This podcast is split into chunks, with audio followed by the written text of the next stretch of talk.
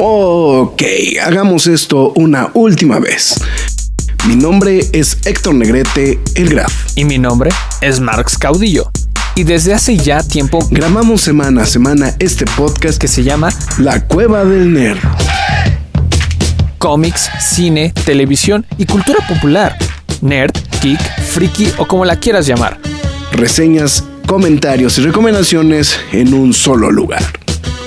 La Cueva del Nerd. ¡Alto! Lois, este no es mi vaso de Batman. Quejas y aplausos.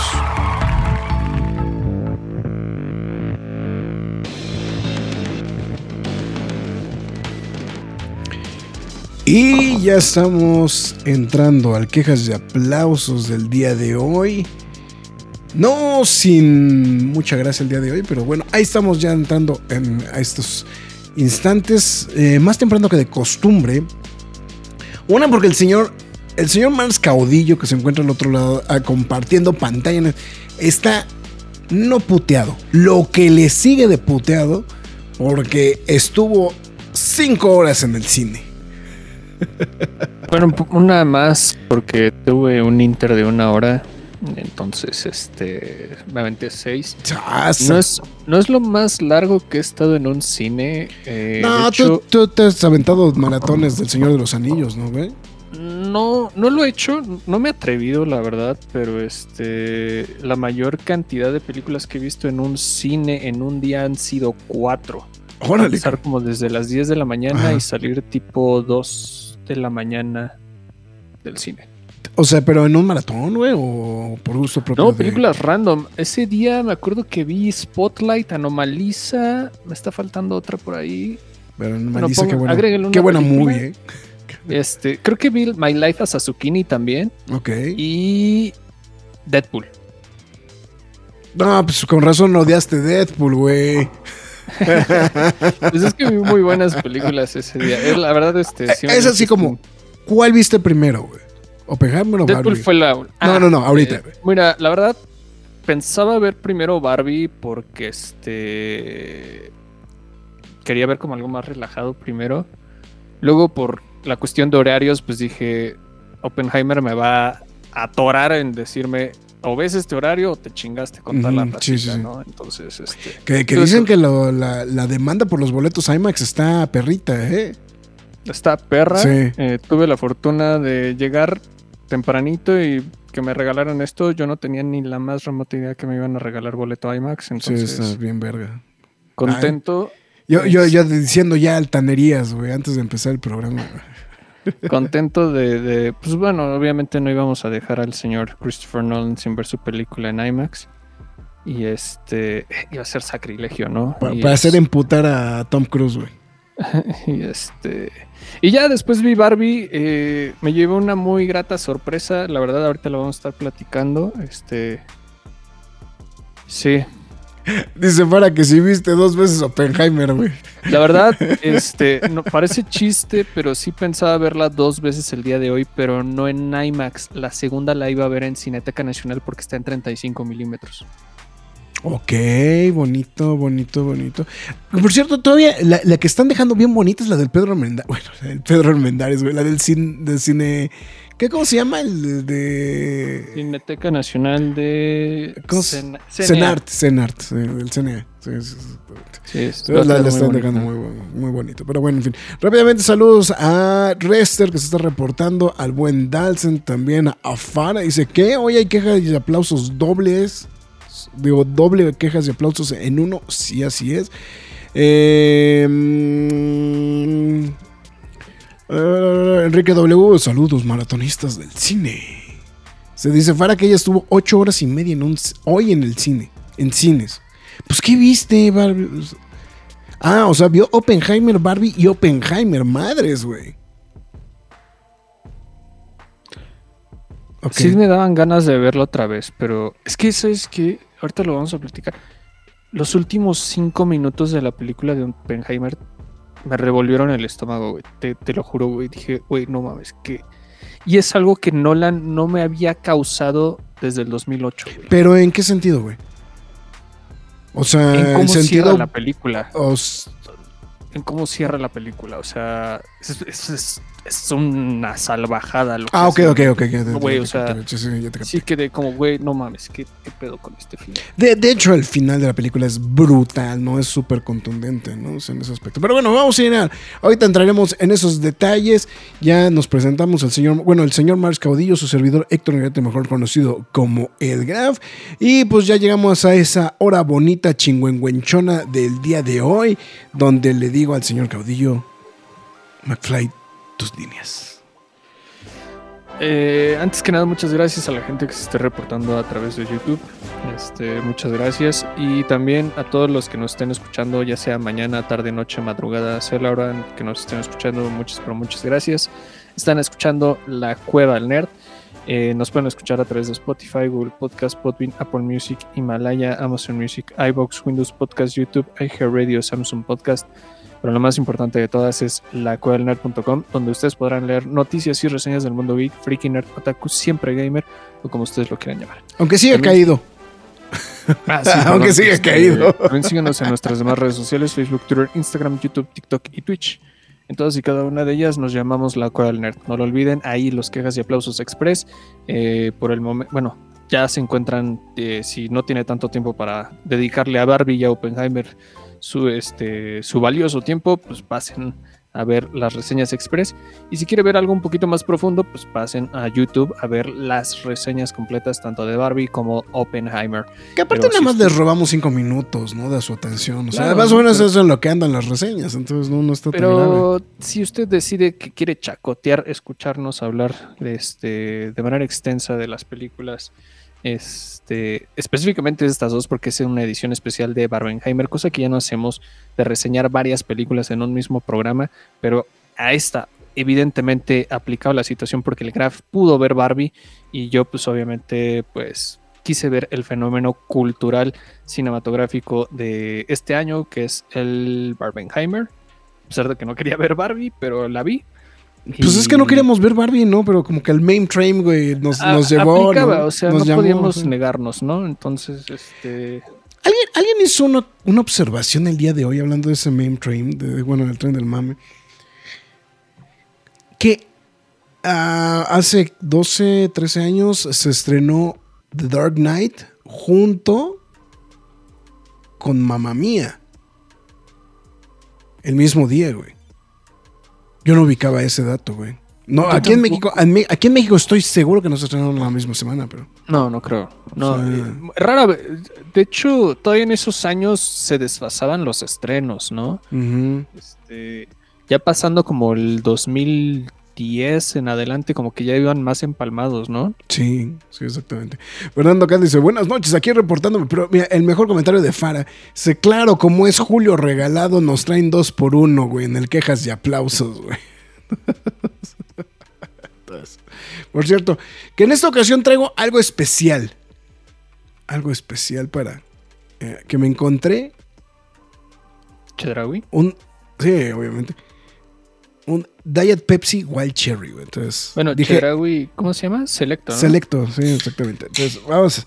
Yo dije, voy a buscar un día especial para abrirlo y tomármelo. Y hoy fue el día que decidí que era. Salud. Bueno, en fin. Eh, ¿Por dónde empezamos? ¿Por la queja o por el aplauso, güey? Así, así de, de severo. Así Bueno, de severa. No, bueno. Vamos a empezar con la que. Es que va a haber poca queja el día de hoy, francamente. Va- pues empezamos, ¿qui- ¿quieres? Mira, va- va- vámonos en orden, en estricto orden eh, alfabético, ¿no? Vámonos en el, vamos al, al Barben, ¿no? Este, Al Barbie. al Barben. al- vamos a arrancar con la, la- la Barbie. Este. em, vamos, a, vamos a poner orden, vamos a ver la, reseña. Híjole, es que no, no, no, A ver, vamos, quiero ver a ver qué dice la reseña oficial, la sinopsis oficial. Pero no sé por qué se me hace que hace ser una vacila la sinopsis oficial, ¿no? A ver, vamos a ver. A ver.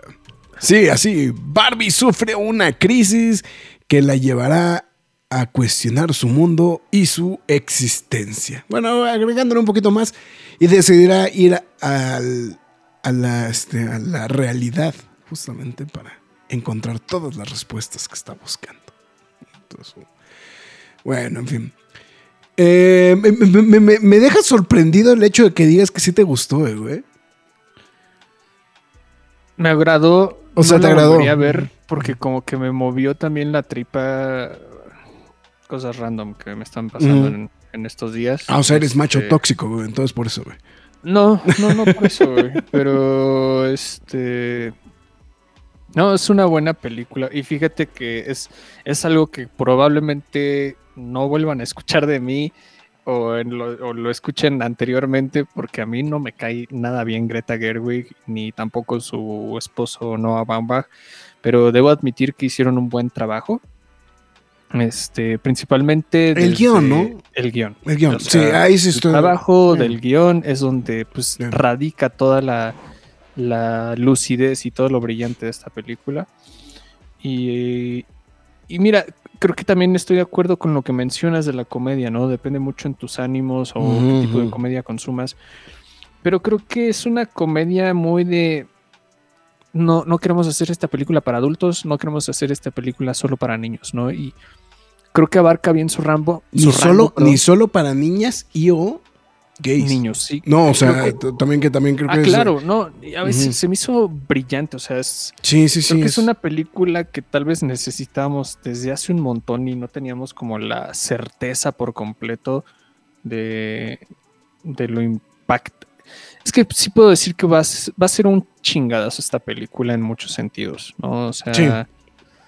y creo que creo que fue un gran acierto tanto de Baumbach como de Gerwig el cómo llevaran la historia. O sea, creo que desde un inicio cuando dijeron va a haber una película de Barbie, este, perdón, va a haber una película de Barbie, eh, pues como que nos cuestionábamos qué, de qué iba a ¿Qué, tratar. o de qué ser, carajos ¿no? íbamos a ver? Sí. Y creo que fue, fue, fue muy brillante, ¿no? Basarse como en estas ondas tipo de Truman Show o algo por el estilo, ¿no? Mm. Para cuestionarnos, ¿no? Gran parte de lo que significa Barbie, lo que es Barbie, pero más que nada lo que es ser una mujer, ¿no? Y, y creo que es ahí donde digo, wow, o sea, lo llevaron bien independientemente de la comedia, cómo se desarrollan los problemas, ¿no? El feminismo, el patriarcado, como lo quieran ver. Creo que son temas que van obviamente muy de la mano y los llevan de una Mm, manera Sí, sí, sí. impecable. Y tal vez yo creo que lo único que sí le va a criticar es que si hay como momentos que los gags como que te arruinan cierta seriedad del- de, los temas. Tal vez mi, mi parte de quiero hacer la película un poquito más seria o elevarla a otro nivel, Mm. pero también este creo que también hay momentos en los que entorpece ya por casi cerca del clímax, más que nada de seguramente vamos a estar de acuerdo en esa situación. Fíjate que más bien ya yo. se empieza como a trabar la película. Ajá, de, de hecho, más bien, fíjate que yo sentí que cuando se empezó a poner muy seria la película es cuando se entorpece la película como tal. O sea, porque creo que, o sea, creo que los, los lo, lo- lo que tiene, lo que tiene y que fue, que fue justamente lo que comentaba en, el, en, en nuestra modalidad de expreses, lo que se me hace brillante es la forma de cómo mezcla eh, la comedia con la crítica, con la bueno, con la autocrítica más bien, o sea, porque también se, critican a ellos mismos y este y, y- eso a mí particularmente creo que es lo que se me hizo muy interesante de la película. Y siento que el, único problema que tiene es el rumbo hacia el final eh, la película es donde se entorpece justamente porque se pone ya muy seria al final, ¿no? Digo, con todo lo que con todo lo que representa y con todo lo que quiere mostrar, como que siento que esa es la única parte en la que te sorprende, porque en realidad es una película, es una película ligera, ¿no? O sea, en realidad, o sea, creo que es una película ligera todo el rato, todo el tiempo. Eh, eh, eh, no, no, siento de que realmente caiga en ningún momento la pesadez, pero sí, esa última parte de la película creo que sí es eh, como muy, muy complejo, ¿no? Y muy complicado ya el, este, en, la, en, en su ritmo, ¿no? Eso es lo- creo que lo Sí. más, lo más este, notorio, ¿no? En esa, en esa parte. Y porque creo que, como bien dices, creo que los temas que toca, güey, son temas que pues sin quererlo van hilados con Barbie, ¿no? O sea, que, que eso también es lo que se vuelve como lo sumamente destacado, ¿no? De la producción, ¿no? O sea, es, son la misma crítica que se ha hecho a Mattel, la misma crítica que se ha hecho al, este, a, Barbie y, meterlo como en este mundo de fantasía simplemente, ¿no? Este, creo que esa es la parte que creo que le, le suma mucho, ¿no? En ese aspecto, por eso decía que el, el guion se me hace lo, lo, lo, más destacado, ¿no? O sea, con, con todo esto. Eh, pero, bien dije, o sea, bueno, bien lo, que comentábamos es que el único problema es que creo que la, la comedia no es universal. Yo, por lo menos en la función de prensa, me di cuenta de algo. Había cosas que había gente que le hacía reír y había cosas que no le hacía. O sea, o sea unas cosas, unas personas se reían de unas cosas y otras cosas, y otras personas se reían de otras cosas. O sea, como, como que los chistes no eran universales, ¿no? O sea, era. Es que, mira, y qué bueno que lo mencionas porque creo que es un tema este pues interesante para, relatar específicamente con esta película. Eh, de hecho, sí te iba a preguntar que uno que lo, adelantas. Eh, porque sí me cuestioné eso. O sea, sí me cuestioné el como de. Ok, sí hay como gags, pero como que la gente no se está riendo aquí, ¿no? Y dije, digo, yo el Graf está consciente, yo no soy una persona que se ríe en el cine, por más que esté cagadísima la película. Pero, este... Ni, con Rápidos y Furiosos te ríes en el cine, güey.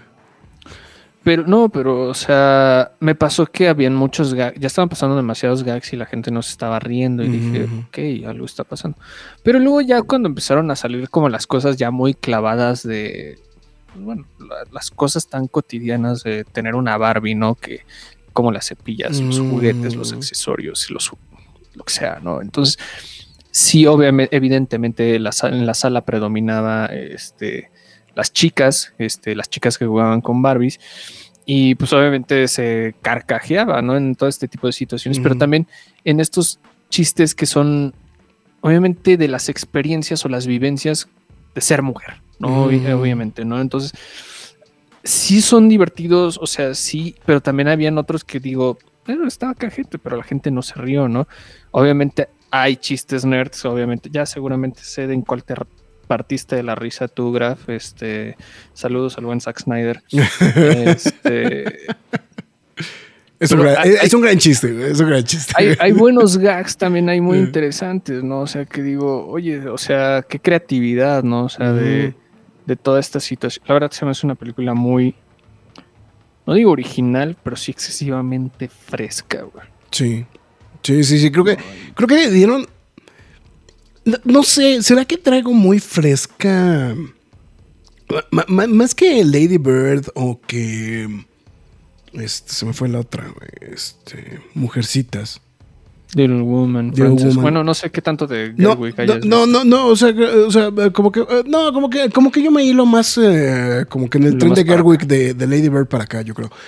O sea, como que traigo, como que traigo esa, ese, pero ¿sabes qué? Traigo muy fresca la de White Noise, güey, de Baumbach. De Baumbach. De Baumbach. Entonces, eh, de hecho, cuando estaba viendo la película, lo, lo, lo que sí me llamó la atención es dije, güey, esta película trae todo el feeling de White Noise. Bien hecho, porque White Noise no me encantó. Pero ahí, Gerwig creo que nada más actuó. Sí, en esa nada más actuó. Produjo, no estoy seguro. No, no, no produjo. No, nada más actuó. No, supongo que sí ha de haber producido, ¿no? Este, no, no tiene producción. ¿No tiene producción? Pensé que sí. Porque esta sí la producen juntos, ¿no? O sea, aparte de que escriben ellos dos juntos, escriben, y, eh, producen. y, producen. ¿no? Sí, este. No, pues como, no mames, no le vas a perder, güey. Sí, pues ahí no, no, no tienes, no, no, tienes falla, ¿no? entonces, sí, o sea, pero lo que voy es que como que traía como muy presente este, o sea, como el mood de White Noise. Y, y, y fue cuando dije, güey, pues es que pues, la película viene en esa viene en esa línea, ¿no? O sea, viene en esa misma, como en ese mismo feeling, ¿no? De este, de, de, producción. Y bueno, y, que White Noise viene siendo, pues, bueno, tú lo decías hace ratito, o sea, no, no te encantó. No me encantó. Fue un, flop esta película. Sí, fue un, flop, un flop, terrible, completo, sí, sí, sí. Y, y fíjate que yo esta película, a mí sí me agradó. O sea, tengo que, porque también creo que ese es el otro punto de, de este, de, de, de reflexión. O sea, la verdad creo que no, no era que estaba esperando algo, pero la verdad creo que a mí particularmente creo que sí me gustó mucho la película. O sea, la verdad creo que la forma en la que tratan todos los temas es creo que lo que se me hace más brillante justamente de la producción, ¿no? O sea, eso, la- lo, lo que estamos mencionando, ¿no? La, la frescura con la que tratan muchos temas. Y además muchos temas que están en la boca de todos en estos instantes. güey. Claro. Que también esa es la otra, ¿no? O sea, o sea, eh, el. eh, so- sobre todo lo que me encanta, lo que me mama, güey, de la película es este. Lo, o sea, el, viaje de Ken, ¿no? Por decirlo de alguna manera, ¿no? O sea, como Ken, eh, de ser este. O sea, del mundo en el que vive todo reprimido, de repente cambia y se cambia, o sea, le da un giro completamente a su vida, ¿no? Y, y, y cómo ese giro genera una serie de consecuencias, ¿no? Eh, porque, esa parte es, es como una combinación como muy cajeta entre... eh, entre este, Toy Story. eh, este... eh, entre Toy Story... eh, ahí ando, ando cambiando los, los, los layouts. A ver, ahí está. Ahí está. Ahí está. Entonces, o sea, como, como, como entre Toy Story, pero también dentro de este mismo rollo de la crítica y toda la cosa. O sea, digo, independientemente de que sale otra vez Will Farrell, ¿no? Este, no, más bien era como Lego Movie, ¿no? Más bien. Como- Sí, como- lo sentí muy en la línea de, de, de la Lego de Movie, Lego. de Lego Movie, ¿no? O sea, que son este tipo de reflexiones, o sea, no solamente es el chiste como tal del producto, el anuncio del producto, porque digo, porque tampoco deja de ser un comercial, ¿no? La película, güey. O sea, No. es, no, evidentemente, ¿no? Entonces, esa creo que es una, una parte que me, que, que le agrado. Eh, si quieres, pasamos a, va- vamos pasando a actuaciones, que digo, no hay mucho que destacar, ¿no? Ahí, este... Pues digo, mira, a mí la yo te lo dije la semana pasada o esta semana, no me acuerdo que no, no recuerdo, pero dije, yo siempre te bueno, bueno, te he dicho que Margot Robbie se me hace una actriz ¿me? Me. O sea, pero creo que cumple este, salvo, salvo su trabajo en, I, Tonya. en Aitonja, ¿no? Sí. Eh, sí, sí, estoy de acuerdo. Pero aquí no sé si nos encanta mucho verla como la chica ingenua, tipo Harley Quinn. Porque hay como ciertas cositas como que arrastra acá también. Eh, digo, no, no digo que esté mal, porque también es parte del, del personaje aquí en el caso de Barbie, pero no lo hace mal. O sea, no estoy diciendo que lo hace mal, simplemente lo estoy diciendo, lo hace bien para lo que, Sí, sí, lo sí. que necesitaba. Muy bien, ¿no? Eh, igual Ryan Gosling en la misma ruta, o sea, es como de dude. Eres un juguete, ¿no? Este. Tira, tira rostro. Ajá, o sea, Simu Liu me agradó. O sea, creo que. Creo que Simu Liu, particularmente creo que fue el que más me gustó de todos, ¿eh? curiosamente. Porque creo que necesitaba un proyecto así un poquito más distinto. Y, y me, me agradó que, que alcanzara a destacar también de, de esta manera, ¿no? Obviamente hay muchas otras Barbie, pero creo que las otras Barbie nada más son como de, de relleno, ¿no? Así como de Sí. acompañen a Barbie, ¿no? O sea, pero, pero digo, iguales también. Bueno, el caso de Kate McKinnon creo que Bueno, También. sí. Es lo, eh, eh, yo creo que esos son los. O sea, si, me- si, si hay que ponerle una estrellita así. O sea, vamos, no, no, no es, no es brutal, ¿no? Lo que la- las actuaciones de la película. Pero yo creo que si hay que ponerle una estrellita a alguien, me quedo con Kate McKinnon y con Simu Liu, ¿no? Sí, porque creo que son personas, personajes, este, bueno, más bien actores que este, no suelen destacar de esta manera y, y, y el que brillaran en su poca o en su poco tiempo Mm. en, en pantalla los hace memorables, ¿no? O sea, digo, no estoy diciendo que Ryan Gosling y Greta Gerwig no lo hayan hecho bien, pero pues vamos, o sea, creo que el haber destacado en una película de este calibre y siendo secundario, pues ya es, ya es bastante, ¿no? Entonces, pues muy bien ahí, la verdad. eh, A mí me, falta, me faltarían dos que yo creo que hay que destacar, ¿no? Eh, obviamente América Ferrera, que creo que hace bien la chamba. O sea, vamos, entre lo que, entre lo que destaca. o sea, y Michael Mm, Cera. ¿no? También. Ah, sí. bueno, Michael Cera. sí, personajazo, también. Sí, sí, Alan, también, la verdad. sí, sí. O sea, yo también, yo también soy un Alan. Fa- Fara, Fara dice, ese Ken me cayó muy bien. ¿Cuál de todos, Fara? Sí. Lo, lo que me dio risa fue, perdón, pero en la función de prensa sí me sucedió. Sale Dual Lipa cuadro y todo el mundo gritando, güey. O sea, así como de... Aquí no pasó, bueno, en mi función no pasó, pero sí se pitarrearon de la risa cuando vimos a, a John Cena. A. John Cena, güey. Entonces, este, es que, insisto, hay cosas muy cajetas de la película. O sea, de, lo de Tremor Abruzzi, güey. digo, no me reí en ningún momento, pero porque yo soy así, pero estuvo graciosa la película. O sea, Sí, sí, sí, sí, entonces, sí. Fara ya se está adelantando a las noticias. Sí. Sí, el soundtrack de Oppenheimer lo acaban de subir. De hecho, también debe estar el de Barbie ya en estos instantes, ¿no? También. ya, ya Que tiene también- un rato. Que también ya lo están super, super mega promocionando. Ese tipo. Próximamente Margot Robbie como la chica ardilla. Bueno, he, he de, he de admitir que me tomó por sorpresa ver a este Kingsley Benadir. No sabía que salía en esta película. Este, yo ahorita apenas lo estoy ubicando porque aparece en Secret Invasion. Pero Ah, con razón se me hacía familiar, güey. a mí la primera vez que apareció dije, ¿de dónde lo conozco? Ya la segunda secuencia dije, ah, ya es. Sí, Tienes razón, güey. Pero es que yo no veo ni Peaky Blinders, ni The OA, ni. Pues obviamente no lo tengo en, en el radar este güey, pero. Me estoy dando. me- me- me- he vivido equivocado toda mi vida, güey. Siempre pensé que se llamaba Perky Blinders, güey. Pero no, güey. Me acabo de dar No, cuenta que se llama Peaky Blinders. Güey. Estoy, estoy en el hoyo, güey, de plano, güey. Pero bueno, sí, no, no, no, no, sí, ahori- ahorita que lo dijiste, sí es cierto, pues es el, es Gravik, justamente en, en Secret Invasion, próximamente en Quejas y Aplausos. Entonces, nada más para, para mencionarlo, pero bueno, eh, lo que pasa es que creo que este es de, de esos proyectos de comedia, güey, que tiene un chingo de caras reconocidas, güey, que salen cinco minutos y pues realmente no, no logran como...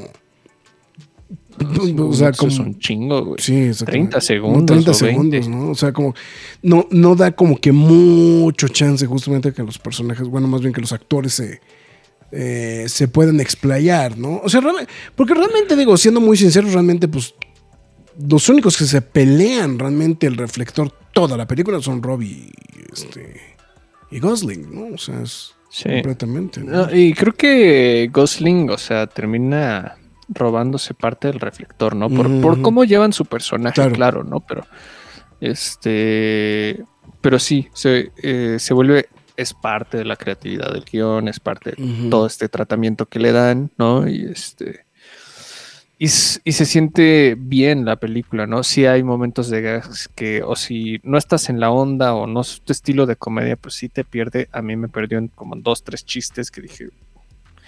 Y este, pero también el ritmo, pues sí es como de, aquí falta un poquito más de, de resolverlo con un poquito más de creatividad, ¿no? O sea, de, no hacerlo como tanto ahí, ahí al chilazo, ¿no? Pero seguramente es- fueron cuestiones de Warner Bros., cuestiones de Mattel, cuestiones de la autoría, ¿no? Entonces, yo creo que ahí, pues para no agarrarse del chongo, pues lo tuvieron que resolver, ¿no? Este, Estoy viendo que el personaje de el, el esposo de Gloria, su crédito oficial es, o sea, el título es el esposo de Gloria. O sea, incluso en inglés ese es el, el crédito.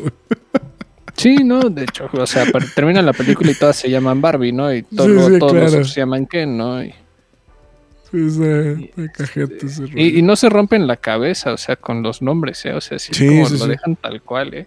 Sí, o sea, digo, salvo, salvo a las menciones honoríficas, ¿no? A, em, al- pues a algunos de los personajes como famosos. Bueno, el de.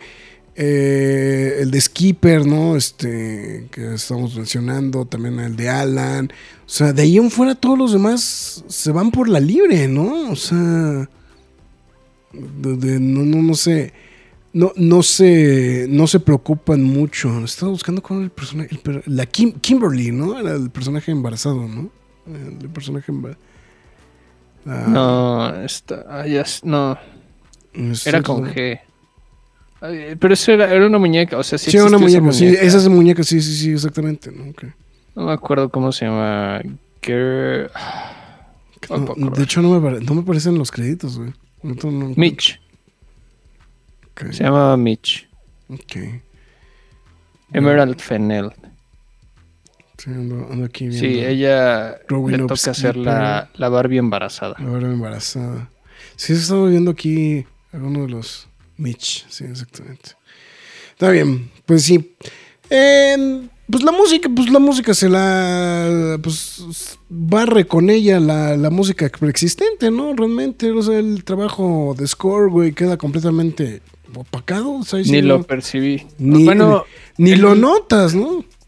pues creo que nada más en los números musicales, ¿no? Y creo que el número musical más destacado es el del inicio y el de Ken. Y el de Ken, ¿no? El del, el del el dance-off, ¿no? Sí, sí podemos decir que hay un dance-off, ¿no? Hay un dance-off muy, muy cajeto. Muy cajeto, ¿no? Entonces, la verdad creo que eso... Sí, eso creo que sería lo... lo eh, en esa parte te puedo ser muy sincero. Estaba cagado la risa. en esa parte, en esa parte sí o sea, estaba mira, bien cagado de la risa. Yo no me estaba riendo, pero sí me quedé así como. Güey, seguramente el Graf se cagó de risa con esta película. No, sí, sí. No, de hecho yo estaba muy... O sea, yo me entretuve mucho con la película, ¿eh? La verdad. Me estoy viendo... ah, no son tantas, pensé que eran más versiones. 17 canciones las que vienen incluidas en el soundtrack. eh, de, de Barbie, que según yo aparecen todas en la, en la película. La de Tame Impala, que, que dije, híjole, es- no, quiero, no quiero escuchar el disco de Barbie nada más por Tame Impala, pero... Eh, el tema de Billie Eilish, que también es como muy destacado, yo creo, ¿no? Eso sería como lo, lo más, lo más notorio, ¿no? Porque incluso la canción de Dua Lipa a mí particularmente como que no, no se me hizo como que... A mí sí me. Fíjate que a mí sí me late. Sí te late la de Dua Lipa. Sí, sí me latió esa canción. Pero no sé. Mañana le daré una... una El, el remi- el remix de Barbie Girl, he de admitir que sí, no me gustó. No, sí. Bueno, que según lo que, según lo que decía es que más bien fue porque Robbie insistió, ¿no? A Gerwig que se incluyera de alguna manera, ¿no? Entonces, este. eh, trajeron a Nicki Minaj, que pues creo que nada más pasó a echarle. pa- pasó a partirle la madre a la canción original, ¿no? Entonces, este. Ay, perdón, lo, siento. Pero la que sí me latió un chingo fue la de la de Tame Impala. Entonces, eso sí, tengo que ser muy sincero. Muy, muy en la onda de la de. mm, De la de Calabozos y Dragones, ¿no? Un poquito. Eh, ah, no, es que te juro que la de Tame Impala sí no la registré. O sea, es- es creo la- que no me registré la de Dua Lipa, Ajá. la del inicio y la del final, la de Aqua. Pero las otras sí se me fueron, pero gacho. o sea, Sí, la, no. de, la de Tame Impala es cuando van de camino al mundo real. Que alcanza a escuchar ahí. Eh, ahí para que le des una vuelta. Que por cierto también está el Barbie, el Barbie Movie Soundtrack Playlist. Entonces, para el que le interese también. Bueno, ahorita revisó la de Tame Impala. Bueno, es que después de D&D quedamos con un buen sabor. No, es que la de D&D Impala. a mí se me hace de las mejores rolas de, de la- ¿De este año? De este año, güey, sinceramente. Es bueno, muy de- buena. digo, eh, nos falta la otra mitad del año, ¿no? Pero. Sí, no, bueno, o sea, pero vamos, o sea, canción original, ¿no? Para una película estuvo bien, ¿no? Estoy viendo que es, o sea, sí, eh, les valió 3 kilos de pispiote el, este, el, el- el score, güey. Dije, bueno, dije, a ver si hay un eh, lanzamiento de score, pero no, dijeron nada más el Barbie album y chingue su madre. Entonces, pues, güey, en fin, está bien. Pues bueno, eh, vámonos poniendo. Oye, por cierto, tengo que. No, no sé si te pasó a ti, güey. Me dejó impresionado la cantidad de personas que iban vestidas de rosa en la función de prensa, güey. Güey, mira, Farah lo ha de también estar consciente, o sea, el fenómeno, bueno, creo que es momento de hablar del fenómeno Barbenheimer. Este, diez y media de la mañana, el cine abarrotado Ay, cabrón. de gente. O sea, es como de, En jueves. yo lo estaba. yo- mucha gente me estuvo mandando mensajes. Este. Normalmente los mensajes que me mandan de cuando me buscan gente así, amigos conocidos de, hace tiempo, es cuando quieren preguntarme algo de cine o de Star Wars. Y esta vez fue casi todos los, los mensajes que me estaban llegando eran de Oppenheimer o de Barbie. Y era como de, ya está la preventa. Y así como de, bueno, lo puedes buscar. ¿no? O sea, no necesariamente me tienes que preguntar a mí, ¿no? Pero amablemente les contestaba, ¿no? Y. Ay, pero, no, este, pero- pero- pero no se siente bonito, güey, que te habla, te buscan Eh, pues, específicamente, güey, para preguntarte pendejadas de ese estilo, güey. sí, Sí, güey, o sea, no digas que no, güey. O sea, o sea, yo puedo decir algo que sí me pasó, güey. Me hablaron un día así súper random, güey, a mediodía, me pregunta mi esposa muy seria. Oye, ¿estás muy ocupado? "Ah, no, ¿por qué? Oye, están aquí en la oficina preguntando que por qué chingados hay este. ¿Por qué, por qué chingados hay un Venom de color azul? Hay uno blanco, hay uno.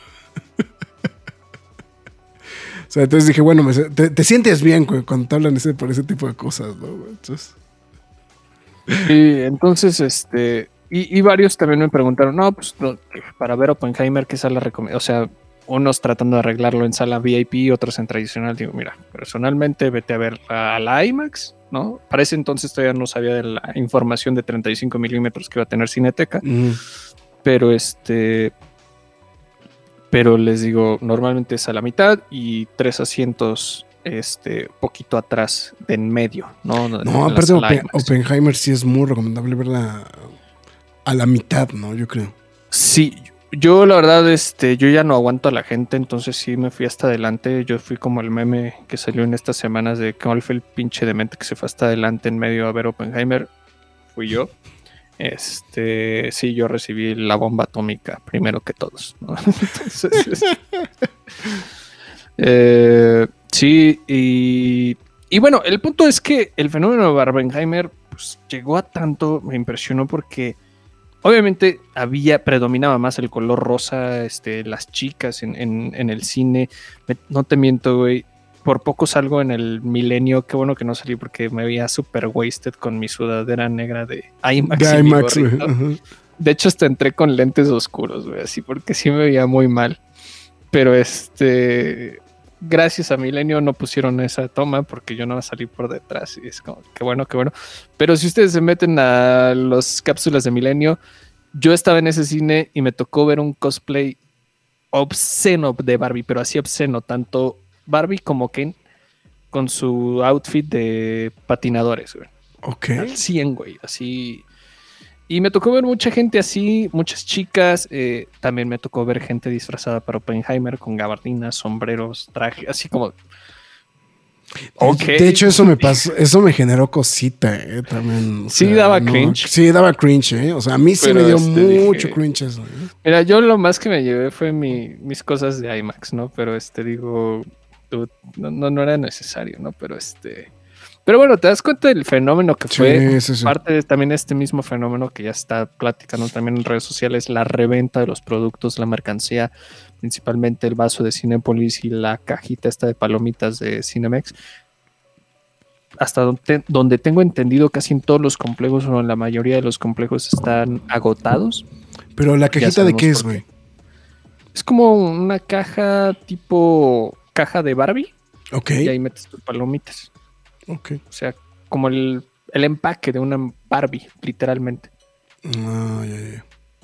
Ok. Entonces, pero ya se están, ya se agotaron en muchos complejos. Este, obviamente la reventa está haciendo de las suyas. Este, pues te das cuenta del fenómeno y, y parte de esto mucha gente me pregunta, ¿y cuál es tu opinión acerca de esto? No, si es como de, güey, independientemente que haya una película que me guste más o que me llame más la Que atención que la otra, hay que admitir que esto es un fenómeno cinematográfico que no se suscita todo el tiempo, porque es, ya es muy difícil ver blockbusters chocar entre ellos, ¿no? Este, No, pues sí, Pues de es- hecho fue una de las grandes cosas de análisis en, estas, en estas semanas, ¿no? Claro. el tema de... No, y, y- y- y hay muchas cosas, ¿no? Hay muchos temas respecto a esto, ¿no?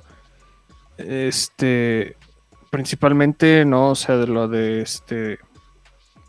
Yo creo que primero la discusión con Christopher Nolan y Warner Brothers, ¿no? Que, o sea, fue una pinche pelea que terminó pues, agarrados del chongo, Sí. que obviamente Nolan se tuvo que ir a Universal a hacer su película y con todas las libertades del mundo, ¿no? sí. Eh, evidentemente Warner ahorita está como el pelo, con, como el perro con la cola entre las patas, ¿no? Para, para este, para que Nolan regrese, ¿no? Pero antes, no sin antes haberse ido y decirle, güey, o sea, te va a chingar tu estreno, güey. Sí, sea, sí, sí, sí. Y, y les puedo asegurar que se los, se los va a chingar, o sea, las- No, de hecho están diciendo que mm, el, el- o sea que el pronóstico es que Barbie esté- le, le esté golpeando los 100 millones de dólares en Estados Unidos y em, para mm, este, o sea, los 100 millones de dólares en Estados Unidos y Oppenheimer va a dar alrededor de los 50. Que para Oppenheimer, con todo y todo, es destacado eh, por el tema de la clasificación de, de la película. ¿no? Hay que recordar que en Estados Unidos la película de Oppenheimer es clasificación R. Aquí no sé qué le pusieron. Debe ser como B15, yo creo. O sea, entiendo por qué secuencias. Este, no, Sí, no es se muy el obvio, pene de Cillian Murphy, como estaban diciendo en redes sociales, así todo enorme en B15. IMAX. Sí, B15. Pero sí debe ser B15. O sea, no se muestra más allá. De, O sea, no, no es shame. de hecho, ni, No es shame. Nolan no había hecho eso, ¿verdad? No, no, de hecho es, es de lo que mucha gente apunta que No es como lo mostrado más... desnudos, ¿verdad? Que de hecho no había mostrado desnudos y no había mostrado escen- escenas de, de sexo.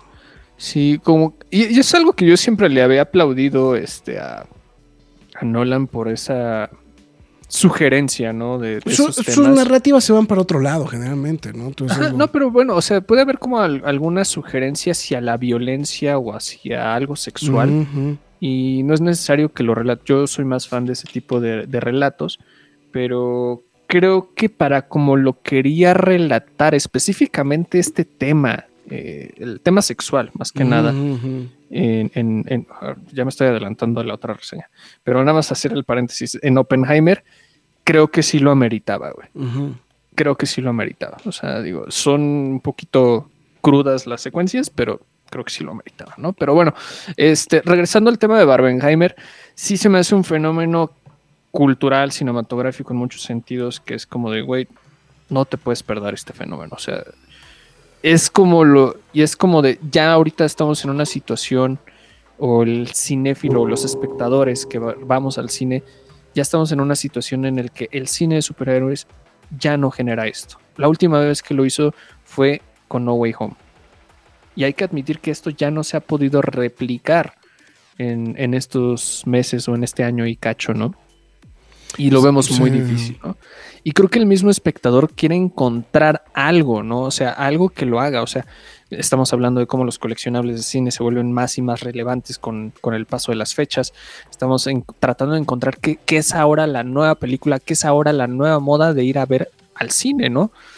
Y, y creo que no la habíamos encontrado este, hasta el día de hoy, ¿no? Ahora con, con el caso de Barbenheimer, con todo lo que se suscitó de que se estrenan en la misma fecha que Warner Brothers, que Christopher Nolan, que este, la película de Barbie, una, con un contexto totalmente distinto a lo que te iba a relatar Open. O sea, polos totalmente tan opuestos, ¿no? Y a mí me brincaba mucho, no, no el caso del 2008 con este The Dark Knight y Mamma Mía, pero sí 1982 con Blade Runner y The Thing. Nadie se acuerda, a nadie le importó, a Blade Runner le fue de la cola, a The Thing le fue un, pues, mejor. un poquito mejor, pero se quedó en película de culto. Exacto, las dos se quedaron como Película películas de culto, culto, sí. monstruotes a este, cinematográficos, ¿no? Y creo que en este caso aplica lo mismo, ¿no? O sea, yo creo que le apuntaba más a culto instantáneo a Oppenheimer, pero ya después de haber visto Barbie, me quedo con la idea de. Es una película de culto, ya. O sea, period. Es un blockbuster que va a trascender muy cabrón en el porvenir. Ok, perfecto. Sí, sí, sí. Y digo, nada más para que no quede en el tintero. 1400 barotes, güey. Lo están vendiendo en Mercado Libre, güey. La palomera. O sea, y, es- y lo peor de que es que se me hace una palomera súper random, güey. Está súper chafa, random, güey. Una palomera de Barbie, que nada más es la caja como empaque de Barbie. 1300 bar, 1400 baros. En fin. Exactamente. Pues bueno, en fin. Eh, pues entonces, bueno, eh, poniéndole moñito rosa al pedo para cerrar esto y pasarle al Heimer. Eh, pues creo que, o sea, creo que lo, lo que más le de- lo, lo que estamos diciendo es, se me hace que es una película muy inteligente. No sé si es la palabra correcta. Se me hace muy inteligente la forma en la que trabajaron el guion. Eh, toca muchas cosas. Sí creo que se cae un poquito al final. No logra hacerlo completamente su, su este... em, eh, ¿Te refieres al mero final? O, Sí, al- al- o por ahí del clímax. No, no, como por el, como el clímax, realmente. Yo creo que. Ya. A mí O sea, como que, como, como que por ahí, como que, y como que empieza A mí el final sí se me hace bueno. Sí. A, a- a mí personalmente el final sí se me hace bueno. Fu- Fuera está preguntando ahora, ¿spoiler taller de Barbie no habrá? Sí, pero los vamos a meter. El Primero spoiler, el- vamos a meter los spoilers en las dos, o sea, tanto de Barbie como de Oppenheimer, en, en la misma zona. Entonces, ahorita vamos a dejarlo así, sin más ni más. Entonces, em, sí, creo creo que es lo único que a mí particularmente. Eh, me llama mucho la atención también este fenómeno de que ya también no faltó quien está diciendo, ah, güey, sí, es que mm, pinche macho tóxico, güey, no te gustó la película, güey, porque, este, porque eres macho tóxico, ¿no? Entonces, así, ok, está bien. no, no faltan esos comentarios también, ¿no? Entonces siempre es como... eh, eh, Es una película que siempre dará mucho de qué hablar, ¿no? Entonces, pues bueno. En fin, está bien. Este, ¿cuánto le pones, Marx? Cuatro. Cuatro, ándale, ándale. Yo le pongo 3-5, yo creo. 3-5. Se traía como que. No, ahí- no la volvería a ver porque sí me revolvió la cabeza al final, pero es muy buena película. Sí, es que lo que pasa es que más bien como que toca eso. Y y además, porque creo que el parte final no solamente es. Es como este rollo, te volvemos a lo mismo, como tipo como Toy Story, como tipo Lego Movie.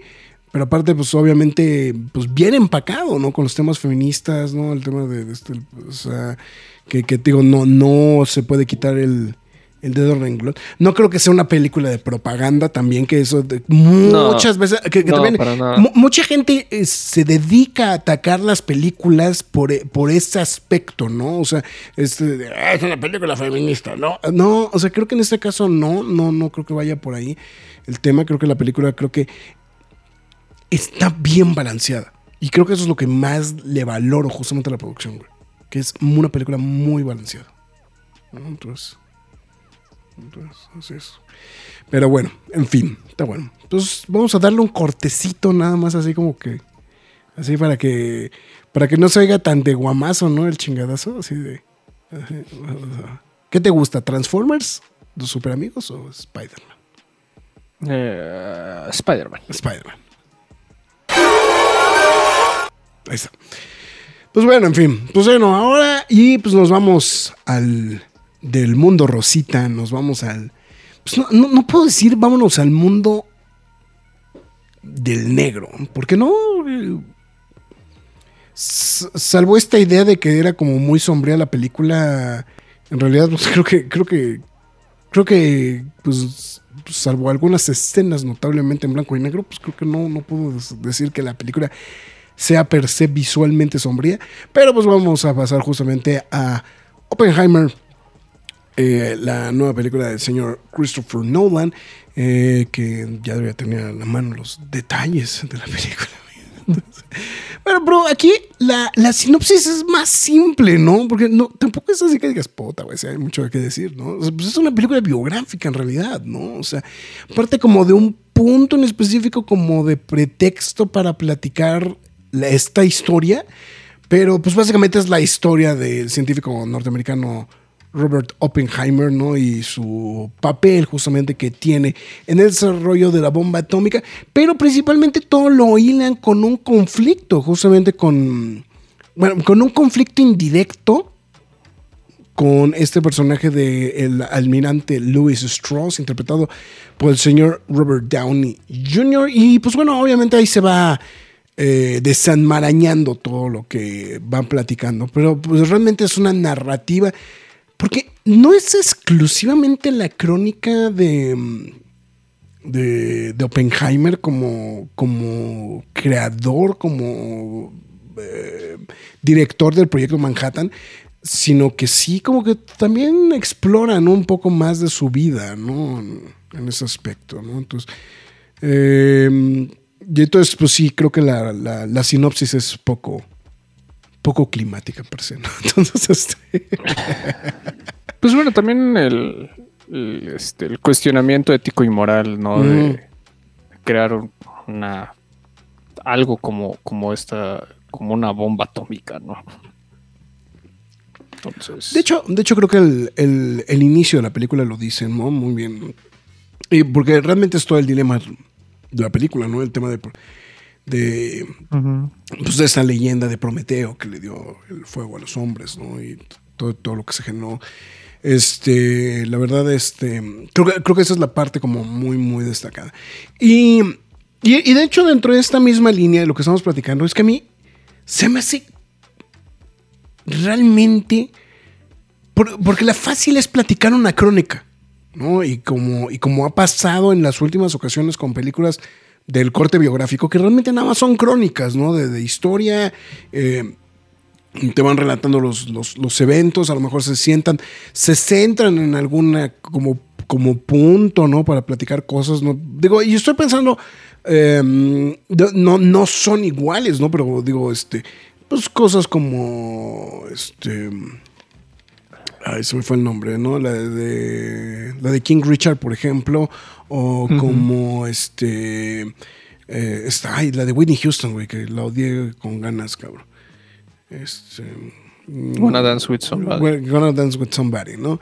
Que, que a su vez es un refrito de Bohemian Rhapsody. O sea, que son, pero son crónicas, ¿no? Y, y buscan una manera como, como interesante de platicar de la, la historia, pero creo que a mí lo que, lo que le valoro mucho justamente a lo que, a lo que hizo Nolan eh, al respecto del guion en específico, porque ahorita digo, tenemos muchas cosas que platicar, pero, o sea, lo bueno, eh, lo, lo que trabaja justamente Nolan es la forma en la cual agarra un evento que no necesariamente va de la mano con Oppenheimer y que sirve como el hilo conductor justamente para irte desarrollando toda la historia, ¿no? Em, e- esa particularmente creo que es lo que se me, se me hizo muy interesante y pues evidentemente, como bien dijiste, pues al final, pues lo, lo, lo, lo atiborra, ¿no? Con este tema de la reflexión, ¿no? De si se hizo bien, si no se hizo bien, si este, si fue correcto, si este, eh, o sea, todo el dilema ético que pues llevamos años platicando de, este tema, ¿no? Y, eh, y cada vez que pasa alguna tragedia de eh, carácter atómico, ¿no? Siempre sale, ¿no? Este, si se hizo bien o no se hizo bien con esto, ¿no? Entonces, eh, eso, eso creo que es lo que le valoro muchísimo al guion, ¿no? Y sí me tocó escuchar el- la queja de está muy larga la película, pero creo que dura lo que tiene que durar, güey.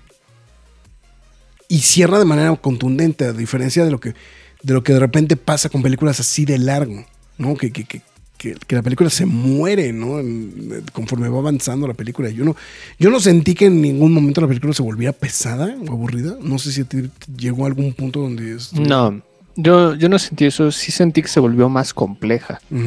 Pero no, eso no significa que se volviera más pesada. Sin embargo, eh, en mi experiencia, bueno, bueno, sí, la experiencia que tuve eh, hoy en la mañana al ver la película, eh, más por el mame de la gente que fue a verla, o sea, nada más por cumplir de, ah, es el mame de Barbenheimer, ah, es- ah, es Christopher Nolan. Creo que había mucha gente que no estaba preparada para ver una película de ese estilo, la verdad. O sea, no, no por, no por demeritarlos, ¿no? Claro. Pero creo que hay mucha gente que no está consciente de qué estilo de película es Oppenheimer, que no, No, es y- una película tan digerible como el caso de Barbie. No, y, y- y- y también el hecho de que em, me da la impresión que mucha gente no tenía ni la más reputa idea, güey, que iba a ver, güey. No, sí, claro. O sea- Mira, me tocó varias personas que sí se salieron de la sala porque pues ya no la aguantaban. Este, otros ahí como ya en la segunda hora ya estaban moviéndose en la butaca, tratando al menos así como de distraerse o algo.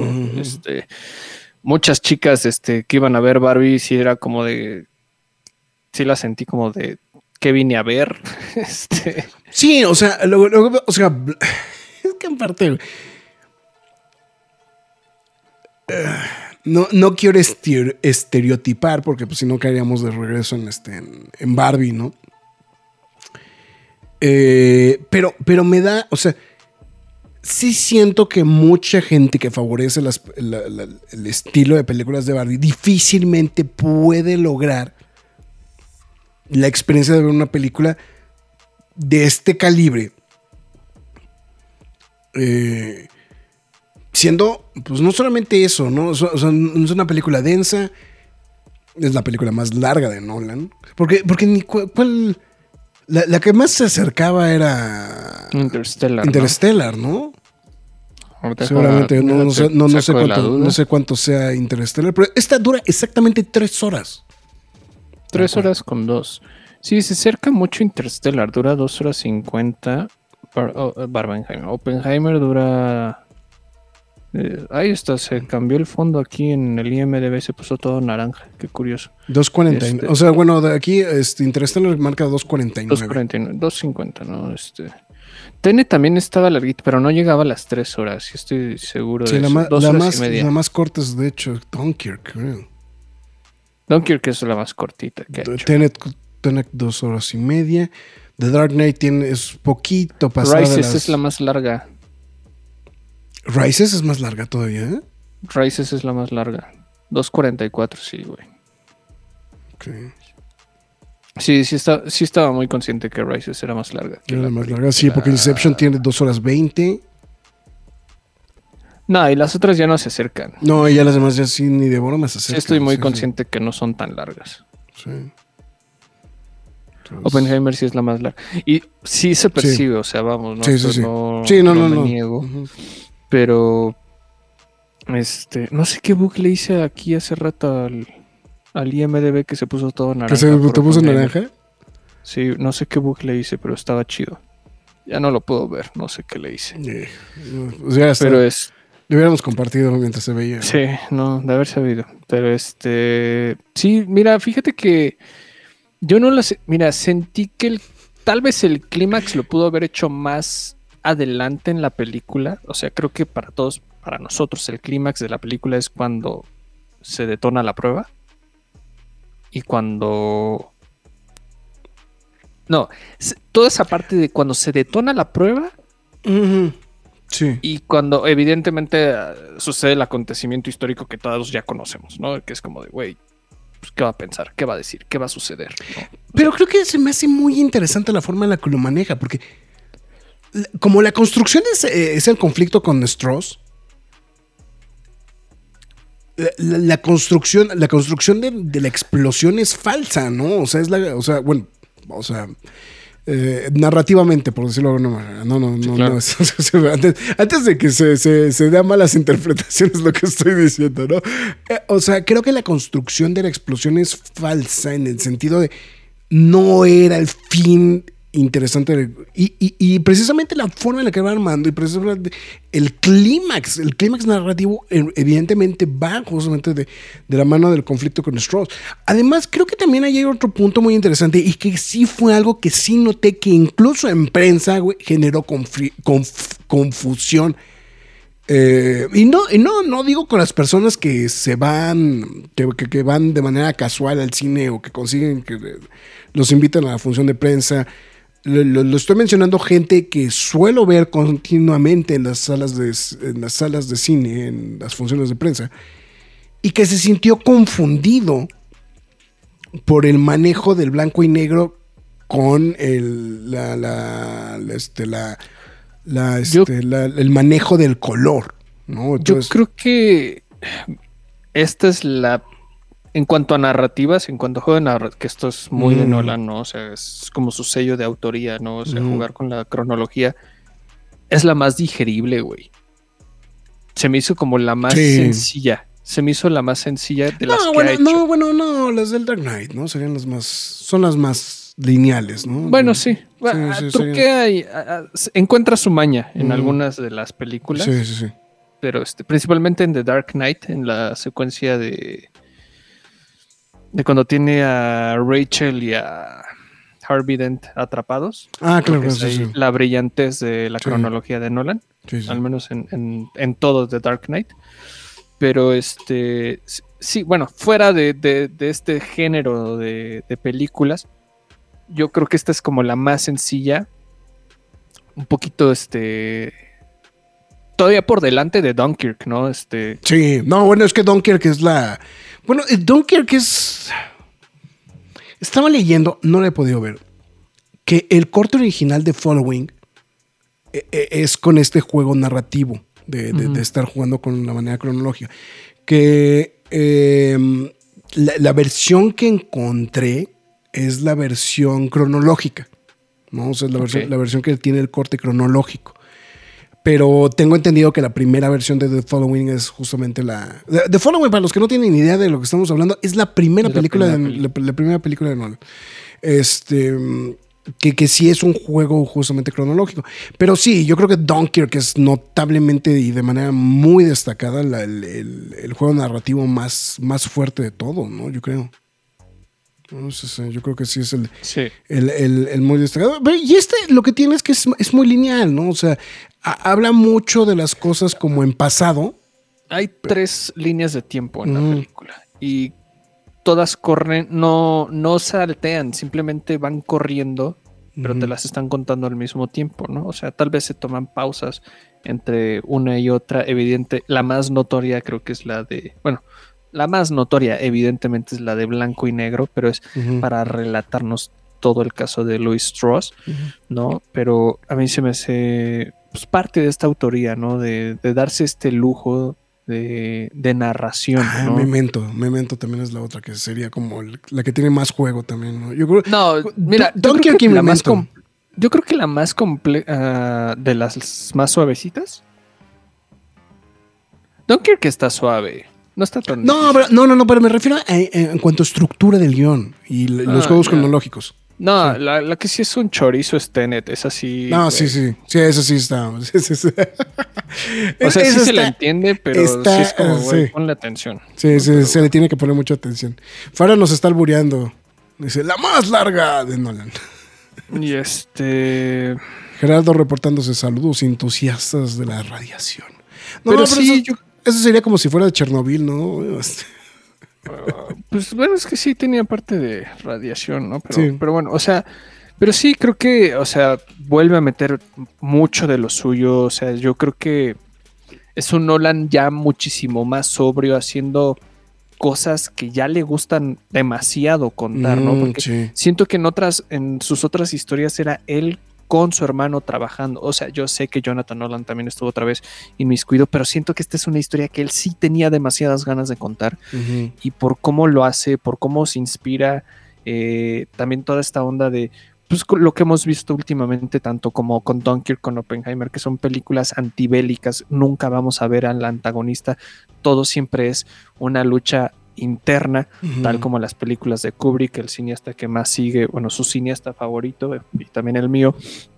Y obviamente, la sentí, por ejemplo, Dunkirk la siento como un tipo Paths of Glory, ¿no? Y Oppenheimer la sentí como Doctor Strangelove, pero hecha seria, güey. ¿no? Sí, O sí, sea, sí, sí, creo que sí, eh, tienes razón. Y, y digo, es que este güey, o sea, hay muchas cosas de la historia que le están llamando más y más la atención, ¿no? O sea, por lo que vemos en Dunkirk, porque lo que lo que sucede en Oppenheimer y este misticismo de personajes tan importantes, ¿no? Por, o sea, Tesla sale como cinco minutos en Sí, en The Prestige, The o sea, es, es brillante lo que hace con, con Tesla, ¿no? Entonces, digo, tal Pero vez... ahí, ahí eh, yo pierdo mi, mi- ahí, ahí pierdo toda objetividad, güey, tú sabes, güey. Ah, no, bueno, sí, claro, ¿no? pero yo creo que Nolan se nos estuvo relatando personajes históricos, este, bueno, verídicos, por así decir, realmente, ¿no?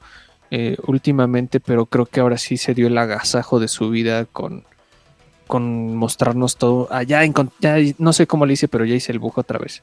A ver, lo, a ver, lo podemos ver. A ver, vamos a. Vamos a ver si, si podemos compartir la pantalla a los que están viendo el podcast. A ver. Toma de Swedish Quick. Está en ah, naranja, ahí está, ahí Para está. que vean. Este, el de Barbie lo tengo en amarillo. A ver. Está en amarillito. ok. Me meto acá a ver Oppenheimer. Ándale.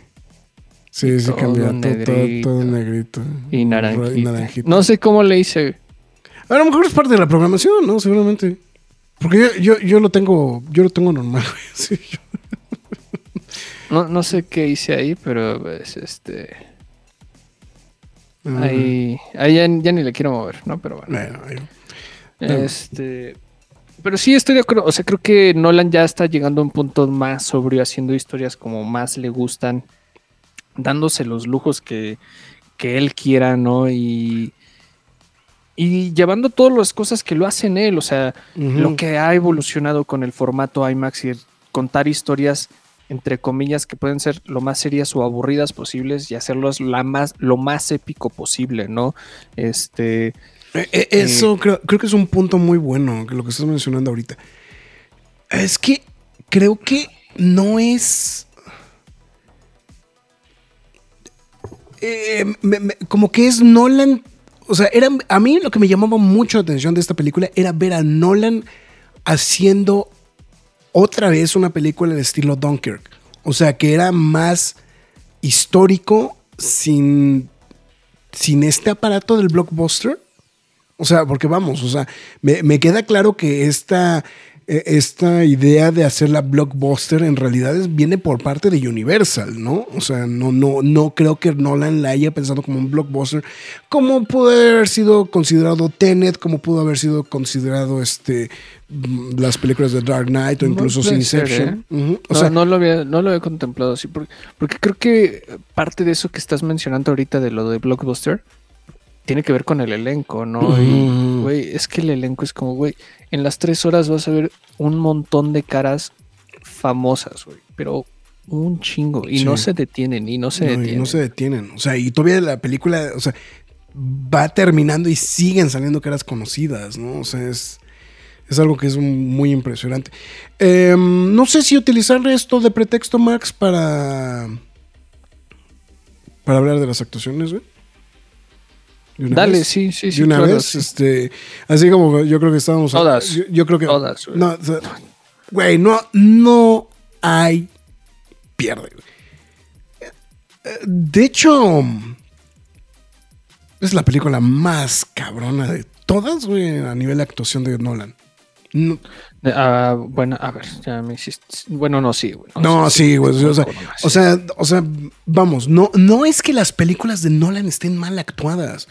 O sea, porque incluso el otro día estaba viendo otra vez Dunkirk y dije, mira, hasta el Harry Styles, que, que fue una piedra en, este, en The My Policeman, ¿no? En este, en Don't Worry, Darling, creo que sale avante justamente en Dunkirk, ¿no?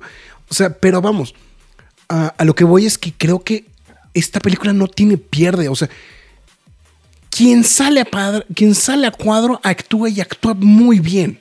Los 5 o 10 minutos que esté, o 2 minutos que salga, es más que suficiente. Está brutalmente actuada la película. O sea, no hay uno que digas, puta, güey, lo desperdició. güey". O sea, eso, creo, creo que eso es lo que más le valoro a la, a la- a la cinta, ¿no? Justamente el, el rubro de actuación se me hace lo más, o sea, bueno, Tal vez The Prestige había sido la que tenía mejores actuaciones, ¿no? posiblemente sí, sí, sí, sí. Sí, a lo mejor era Pero vamos, la- no, no era como de, güey, están abismales. No, yo creo que no, pero. Bueno, también, bueno, también Inception, güey. También Inception. Yo la siento como una o dos rayitas abajo de The. Prestige. En actuación, nada más en Sí. actuación. Estoy hablando nada más de ese tema. Mm. Pero. Pero sí, también es, es muy sólida las No, porque, porque ahorita vamos a la pregunta incómoda, güey. Tú- tú- tranquilo, güey. ¿Tú crees que no Ah, le va a hacer? Yo sé, yo sé, güey. Cada vez que vemos una película de Nolan siempre Siempre, pego- siempre va a salir esa pregunta, güey. Siempre va a salir esa Pero pregunta. este, pero no, sí, yo creo que sí es la película con mejores actuaciones en general de, de Christopher Nolan. Obviamente Cillian Murphy Sí. se vuela la barda, Emily Blunt también. De hecho, ahí Farah. Farah- Farah estaba mencionando. Bueno, Robert Downey Jr. es impresionante, ¿no? Yo creo que Downey Jr. luce ya hasta la última hora, o sea, pero sí. ya es como de, güey, aquí te doy todo. O sea, Sí, sí, sí. Me, me, me, me- so- mira, fíjate, yo también, algo que bien dijo Farah también por ahí, eh, Matt Damon actuando bien, ¿no? Raro. O sea, pero sí, también haciendo un muy buen... Mira, este, no quiero revelar ahorita porque esto pertenece a la spoiler zone. Normalmente Christopher Nolan siempre tiene un actor invitado este, sí, sí. a- en sus películas. A pesar de que hay un montón de talento que ya sabemos, hay un talento que nadie se esperaba. Sí, de hecho sí, fue, fue sorpresivo. Y nadie Y sabía sa- de su existencia, sí. No, y cuando sale dije, hijo de su perra. Eh, sí. No, no. Y, y cómo lo actúa. Sí, claro, lo- claro. También lo pongo como al lado de Cillian Murphy. A pesar de que sale como dos segundos, güey. Ujú. Güey, no mames. Tú vas a. Otro que le doy una pinche estrellota del tamaño del mundo, güey. O sea que sí se me hace brutalmente destacado. Jason Clark. Se hace brutal su trabajo, güey. Lo odias, Mm. Es muy güey. bueno, Es, es- lo odias en su papel, güey, en esta película, güey. O sea, es- Ah, a, a mí, ¿sabes qué me hizo también pensar esta película? Es de... No hemos, creo que, valorado mucho la actuación multifacética que te puede dar Kenneth Branagh. Sí. Y yo no lo había asimilado por completo. Es como de, güey, hemos visto a Kenneth Branagh en tres películas de Christopher Nolan. Lo hemos visto en Dunkirk, lo hemos visto en Tenet y lo hemos visto en Oppenheimer. Oppenheimer, sí. qué variedad de este cabrón, en serio, qué variedad. O sea, en Tenet lo odias, lo- o sea, Mm, sí, sí, es, sí, un, es un hijo, es un terrorista este, cuántico, prácticamente. Es un son of a bitch, güey. Eso tal cual. Este. Y, y aquí, pues, este, spoiler alert, este, hace de Niels Bohr un personaje obviamente histórico para la ciencia y la física. Y, y también para lo que hace también en, en el caso de Dunkirk, ¿no? Un, papelazo el que se avienta, Sí. ¿no? Y yo sí quedé atónito con el caso de Kenneth Branagh. Bueno, o sea, de muchos, ¿no? Pero este, Kenneth Branagh fue, fue algo muy, muy grato de, de ver. Y Josh Hartnett creo que también merece su, su reflector, que creo que es un reflector que se le perdió muchísimo a lo largo de tantos años. O sea, puedo decir casi como 15, más de 20 años, güey. Sí, más o menos. Y yo creo que lo hizo bastante bien. Josh Hartnett me, me dio mucha alegría verlo hacer un papel en una película como esta y hacerlo bien, güey. O sea, es- También eh, a Alden Ehrenreich, ¿no? Yo creo que también hace, también hace a mí siempre se me ha hecho buen actor, pero pues le critican mucho solo. solo, ¿no? Sí, exactamente, solo, ¿no? Que también creo que fue el- otro, otro punto que creo que también valía la pena ahí como, como comentarlo justamente, ¿no? Dentro del, dentro del parte. Y bueno, la, la- la favorita de, de muchos actualmente, este Florence Pugh, pues bueno, que pues qué mal le sale ahora, ¿no? O sea, prácticamente todo le sale bien a esta mujer, Sí, ¿no? sí, sí, la verdad es que sí, o sea. Igual en un papel pequeño, ¿no? Que también Pero, o sea, pero ese papelito que se avienta le sale No, sí, está- cabrón, ¿no? Sí, O sea, está muy cabrón.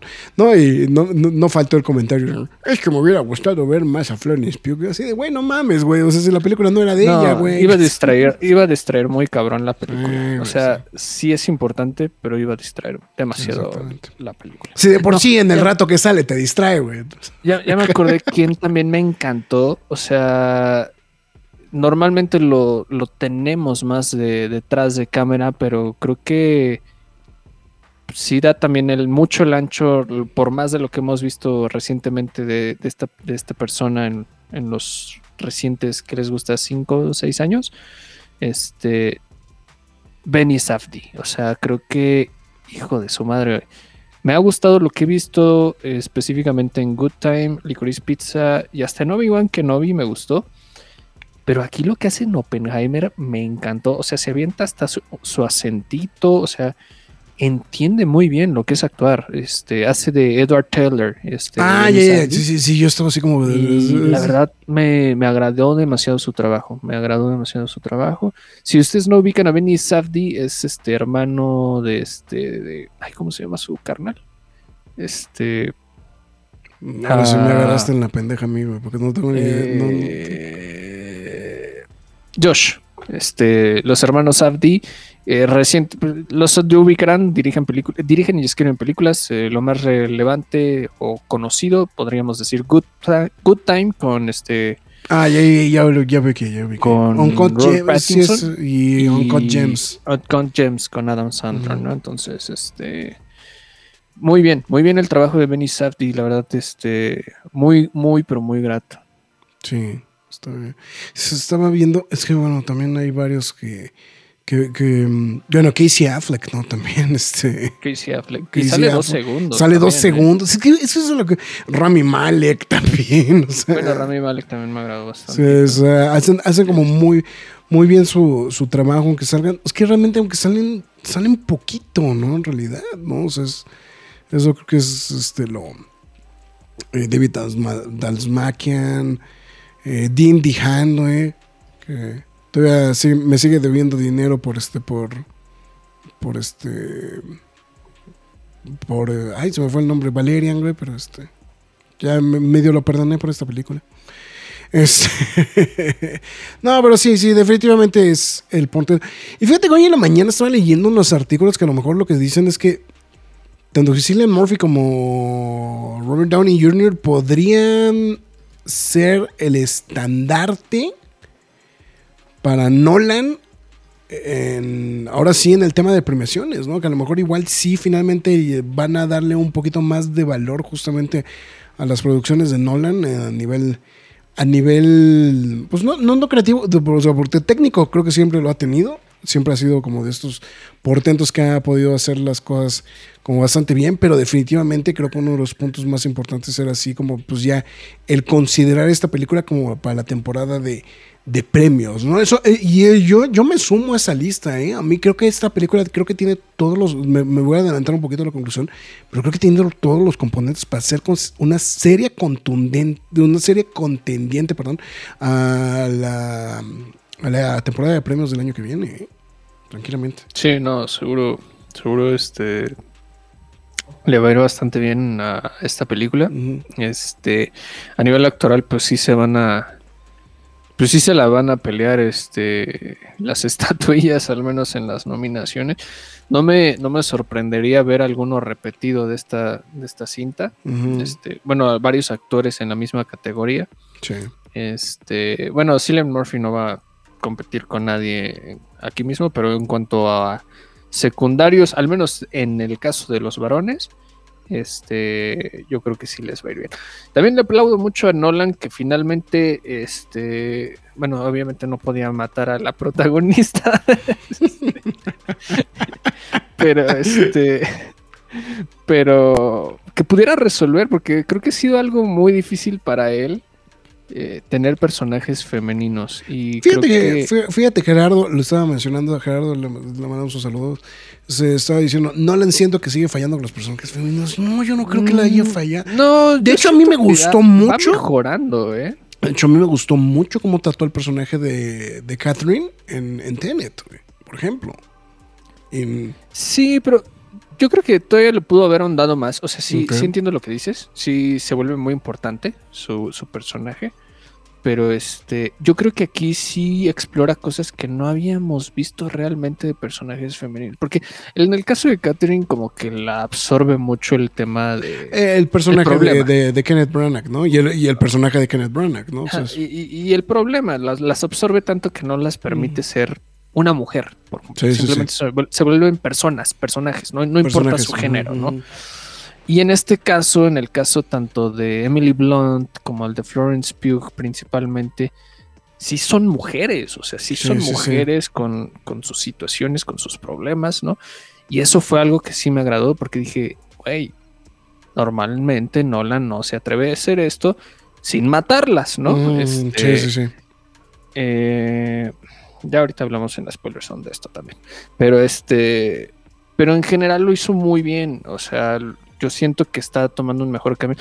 Siento que este le debería de preguntar una que otra cosilla, una asesoración, una asesoría este, a, a su mujer Emma Thomas, porque es como de, güey, o sea, llevas años casados con esta mujer y te produce todas tus películas y que no te puede revisar el guion de menos y que le echen más galleta a los personajes femeninos, no te pases, Sí. ¿no? Sí, es, es la coproductora de todas las películas de Nolan, ¿no? O sea, es- Sí, no, o sea, Emma Thomas vive, o sea, vive en el negocio con, con su, con su esposo, con su pareja. A ver, Fuera está preguntando algo. Dice, no sé si fue la única que pensó esto. El espantafájaros versus Iron Man. Fuiste la única que lo pensó. Fara. Sí, yo, yo no, yo no, yo no me puse el chip de películas de superhéroes ahora sí, perdón. Sí, fuiste la sí única que lo pensó. Em, bueno, déjame dislocarme la mandíbula, espérame. Ah, ah, ah, Ok. ah. Ah, ahí está. ¿Tanto así? Sí, ¿no? Bueno, lo se que me pasa es es que, es que- muy bueno. es que se- pero es que hay dos no Para cosas. dislocarme la mandíbula. Ok. Bueno, Lo que pasa es que creo que hay dos cosas. Digo, no, no. eh, Es mejor Tenet. de ese aspecto. Ah, bueno, sí. sigo pensando que es mejor Tenet. Pero creo que hay dos cosas que van de la mano. Y que hacen que el score luzca de manera brutal. Bueno, estamos hablando justamente de la música del señor Ludwig Göransson. Y por eso estoy diciendo que me voy a dislocar la mandíbula. si no saben, investiguenlo, googleenlo. güey, no más, güey. Eh, muy apoyado por la mezcla de sonido, ¿no?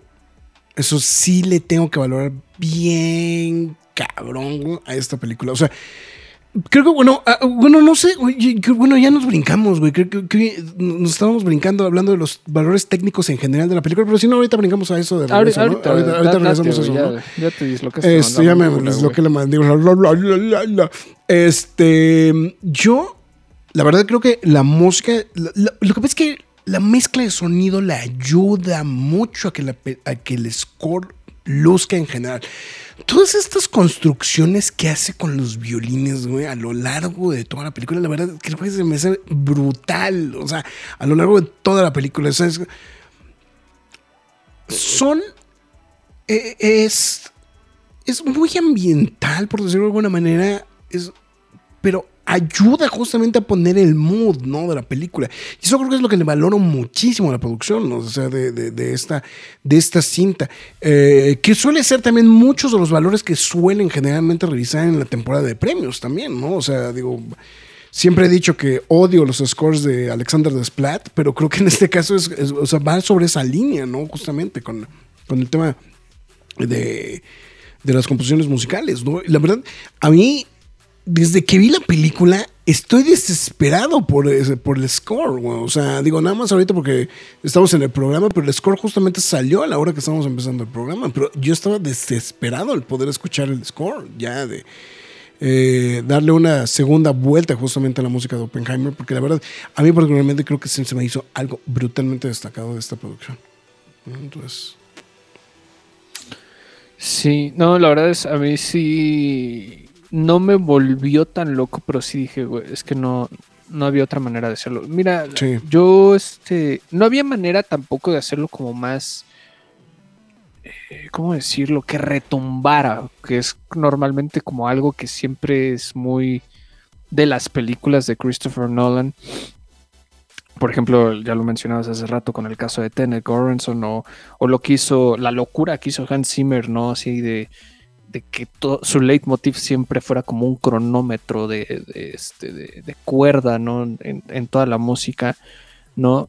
Y este. Y bueno, lo que, lo que ha hecho a lo largo de todas sus películas, o sea, creo que está plagada de, de cosas muy interesantes musicalmente el trabajo de, este, de, de Christopher Nolan.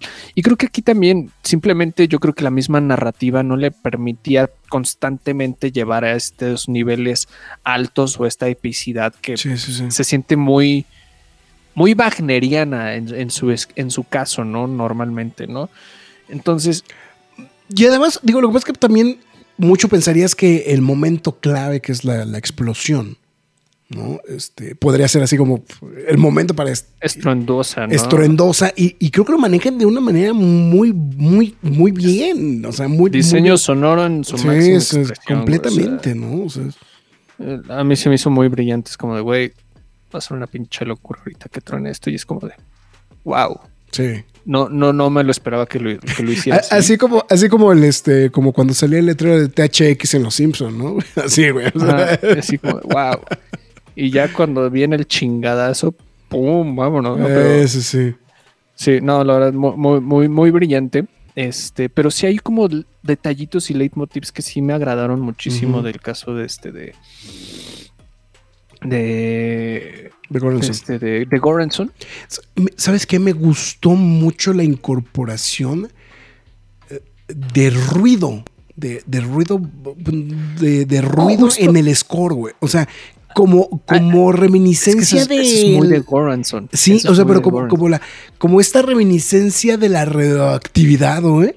O sea, sin ser el, sin qué ser el, estás hablando. el- el contador Eh, ¿Cómo Geiger. suenan, Ajá. cómo chocan los átomos? Sí, sí, sí, sí, pero sí, cuando está poniendo, ya están colocando ya pues, todo el contenedor Ajá, sí, sí. a, a la bomba y es como, güey, pinche Goranson, güey. O sea, Sí, lo que acabas de armar, güey. Sí, está muy No, la verdad, es, es, es una brillantez de Eh, la eh, es, de es- Goranson. es una. Me, me voló en la cabeza. O sea que, que es algo de lo que le valoramos mucho también en su momento a Tenet, ¿no? El hecho de tomar estos sonidos, no propiamente de. O sea, que no son propiamente musicales, sino son ruido, ¿no? O sea, es soni- son sonidos, ¿no?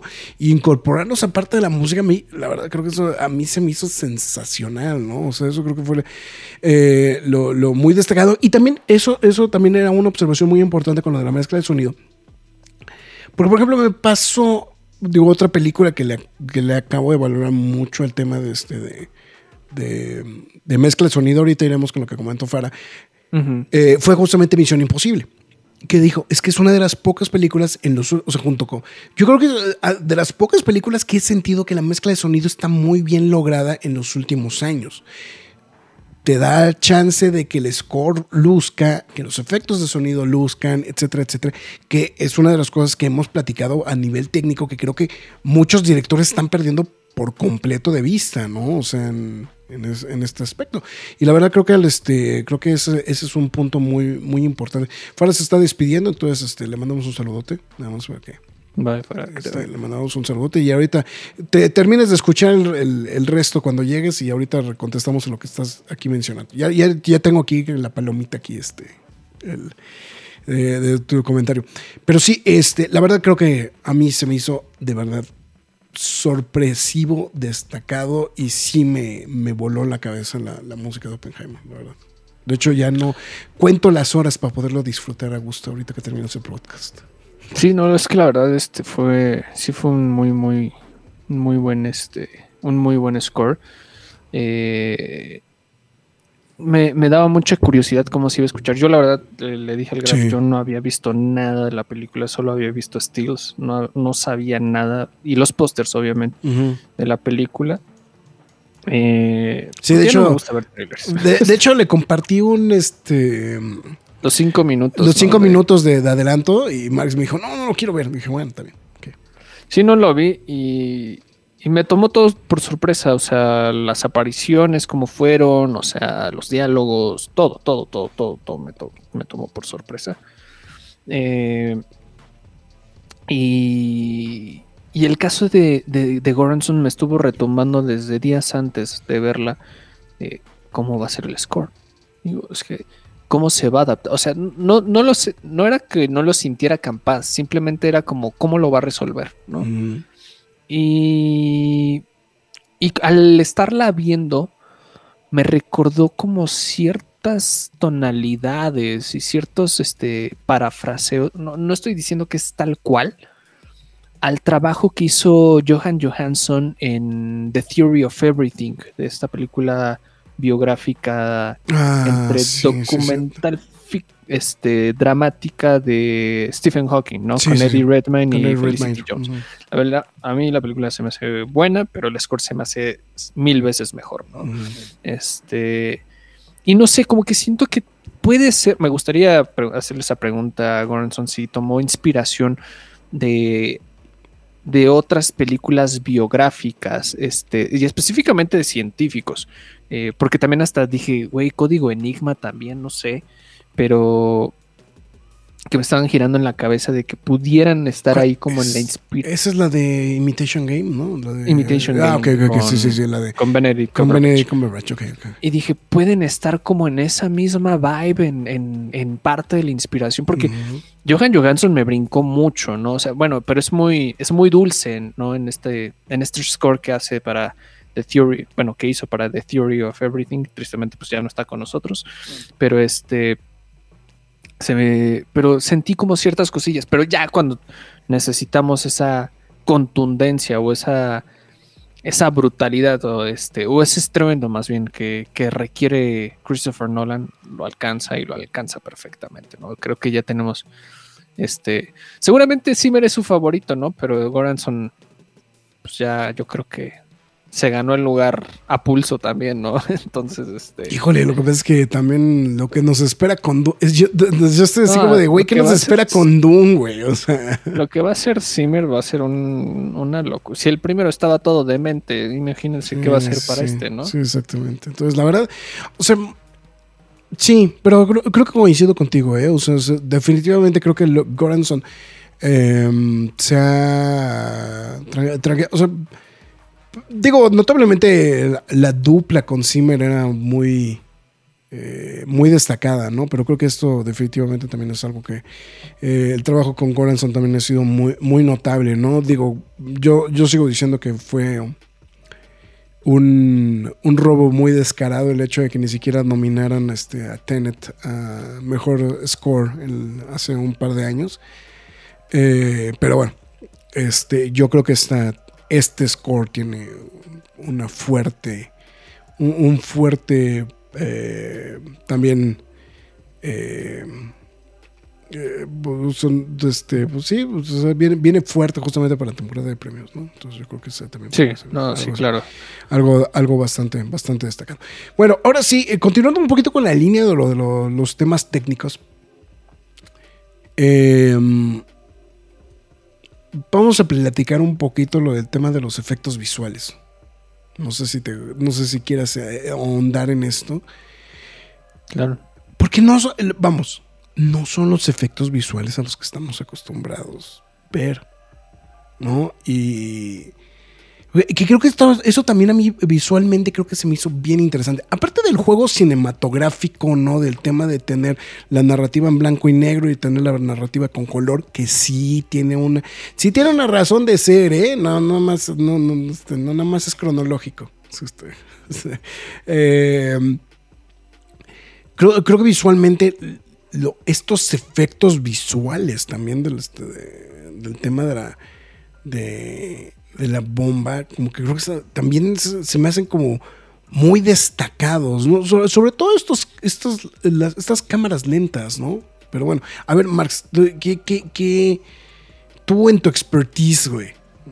¿Qué, qué opinaste justamente de estas, de estas secuencias? No, es, es una salvajada, o sea, el optar por la mayor cantidad de efectos prácticos es, increíble, ¿no? y cómo lo resuelve. Y de entrada, recrear la explosión de una bomba atómica ya es too much, ¿no? Y, lo hace increíblemente bien, ¿no? O sea, planos abiertos, planos cerrados, plan medium shots, o sea, se da todos los lujos de que la explosión dure lo que a él se le antojó. Sí. Y aquí entra, aquí entra mi, situación, porque parafrasea en ese momento a Stanley Kubrick. Ok. Eh, dije, güey, ya, ya, yo estaba pensando, ya no va a parafrasearlo, o sea, se queda aquí en Doctor Strangelove y, y no le mueve más. Pero parafrasea su película favorita, que es 2001. ¿Cómo lo hace? Truena la bomba, no escuchamos nada, porque es como sonido sordo, por así decirlo. ¿Y qué escuchamos? La respiración de Oppenheimer. Y que vemos toda esta fuego, colores, este, colores, los átomos bailando, demás cosas. Es idéntico a los shots como cuando este, David Bowman entra al monolito y nada más escuchamos su respiración y está viendo todos los colores, todos estos paisajes, está viajando a través del tiempo. Entonces, se me hizo muy brillante, se me hizo como nuevamente agradecerle a su cineasta favorito, porque cada vez que lo hace encuentra la manera para hacerlo. Pero creo que también eh, hay muchas, hay, hay, también otros momentos, no hay imágenes generadas por computadora, o sea, CGI, pero sí hay VFX, ¿no? O sea, tal vez para complementar este ciertas cositas de fuego, ciertas este, detallitos de, de, paisajes, por así decirlo, ¿no? Principalmente, seguramente han de ser detallitos como los planos abiertos ahí en, en Álamo. Este. Pero en general, a nivel diseño de producción, este, de arte, bueno, fotografía, eh, lo que hizo Hoyte Van Hoytema, que creo que es una persona que se, bueno, es un fotógrafo que se merece muchísimo más el reflector por principalmente lo que ha estado haciendo con, Christopher Nolan en los últimos años, ¿no? O sea, las, las, las tomas de cámara en mano que le ha aventado a Hoyte aventarse tanto en Tenet y en, y en Dunkirk, digo, che Nolan, ¿por qué haces cargar a ese güey una cámara gigantesca en los hombros. Es una, es una, de hecho, estoy viendo las fotos, estoy viendo lo que pasa es que los props que hicieron, güey, para, para la explosión, güey, son una brutalidad, güey. O, sea, o, sea, eh, o sea, yo había visto una, pero aquí estoy viendo que tenían varias e incluso tienen las cámaras montadas sobre, sobre carritos, literalmente, ¿no? O sea, es, es una cosa completamente impresionante, ¿no? O sea. Sí, no, no. Y este, y, vuelvo a lo mismo, el cómo resolverlo con planos muy cerrados y abiertos. O sea, yo creo que ahí también este, influyó mucho el trabajo de, de Hoyte, de Hoyte, este, que aguas, yo sé que muchos ahorita tenemos como muy en el radar a Roger Dickens como el fotógrafo más relevante en, los mm. últimos años y al Chivo Lubeski, pero creo que tanto Roger Dickens como Hoyte este, son los fotógrafos más importantes, este, al, menos ahorita que han tomado mucha fuerza en el formato IMAX, ¿no? Entonces, este, de hecho, también el fotografío Nope, este, de, Jordan Peele, ¿no? Entonces, y también hizo Ad Astra, ahorita que me acuerdo. Ok. Pues es un fotógrafo troncho, ¿no? O sea, joite. Eh, y sí, o sea, vuelvo a lo mismo, hay cosas muy, pero muy impactantes de esta película. Ya lo mencionabas también, o sea, el uso del blanco y negro, que también se tuvo que crear una nueva cámara y unos nuevos lentes específicamente en IMAX para que pudieran conseguir el contraste y la profundidad que él quería y no se perdiera la imagen, porque no había específicamente eh, un formato para ser blanco y negro en IMAX. Entonces, gracias a esta película ya existe, ¿no? Entonces, pues te das cuenta de toda la dedicación en, a niveles técnicos de la película que son una sal. Y te puedo asegurar que el set de Álamo también lo construyeron. Sí, seguramente, sí, sí, sí. O sea, lo que pasa es que, lo que, pasa es que él, em, o, sea, Nolan es, em, digo, y ha sido muy destacado y ha sido unas cosas que siempre se le han valorado muchísimo. En el caso específico con Inception, el tema de los efectos visuales prácticos, ¿no? O sea, es eh, eh, es un. Es como. Se ha vuelto como un trademark, ¿no? Y digo, yo estoy hablando de Tenet porque. Pues esta secuencia pues, que visualmente era lo más. Era lo más sorprendente.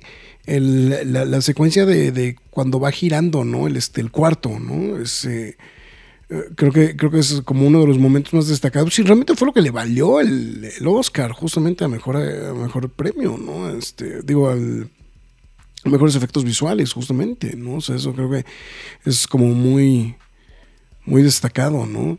Y digo, eh, no me voy tan lejos, o sea, es que, por ejemplo, Inception ganó mejor cinematografía, mejor edición de sonido, mejor, eh, mejor este, mezcla de sonido y mejores efectos visuales. Así, nada más, ¿no? Mira, aquí lo interesante, o sea, sí, no, ahorita que lo mencionas, sí es una salvajada, pero también sí, sí. Lo, creo que lo interesante va a ser el cómo, cómo se va a prestar esta situación ahora que tienes la bestialidad de Villeneuve y la de Nolan, ahora sí compitiendo al mismo tiempo, ¿no? O sea, y con director, no estoy diciendo que sean idénticos, pero con ciertas similitudes de decir, somos directores de blockbuster, pero nos damos el lujo de hacer autoría épicamente. sí, exactamente. Entonces, yo creo que va a ser una contienda muy interesante para verla en, la temporada de premiación, ¿no? Este, yo creo que por primera vez va a salir más victorioso Nolan, ¿eh? Es muy factible. También estoy viendo, Tenet volvió a ganar como mejores efectos visuales también. Estoy viendo. Ah, bueno, pero también no tenía con, contra quién competir, ¿no? Pero... Eh, Dunkirk ganó como mejor edición de sonido, mejor mezcla de sonido, mejor edición de película.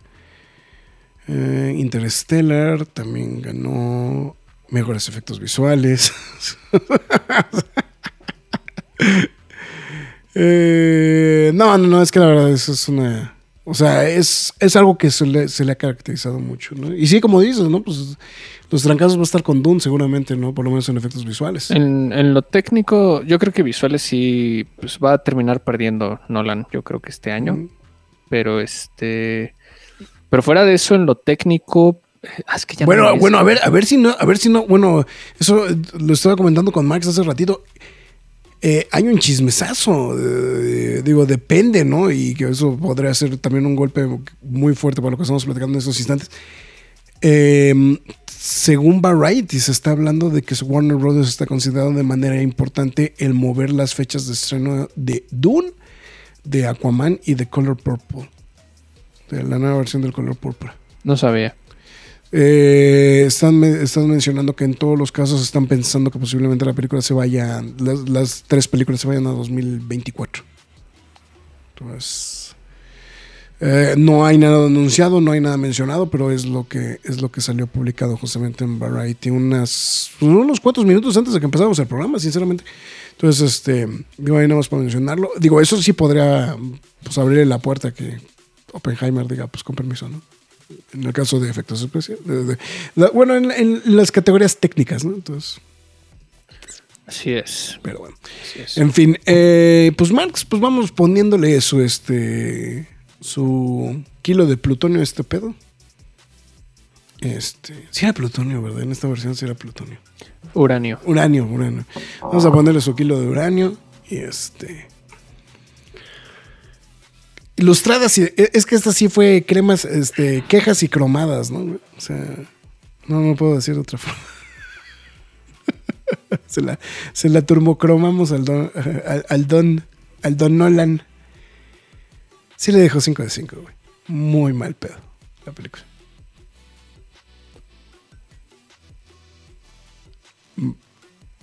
Mark Sí, anda- yo creo que sí. Sí, no, te, está- te- está- te sentí está- dudoso, te sentí dudoso, güey. He estado cuestionando muchas cosas ahorita y digo, sí, yo creo que sí. No, eh, eh, es que, es que vamos a. Es que sabes que creo que también la forma. Fíjate que tú mencionaste algo muy importante, Marcos.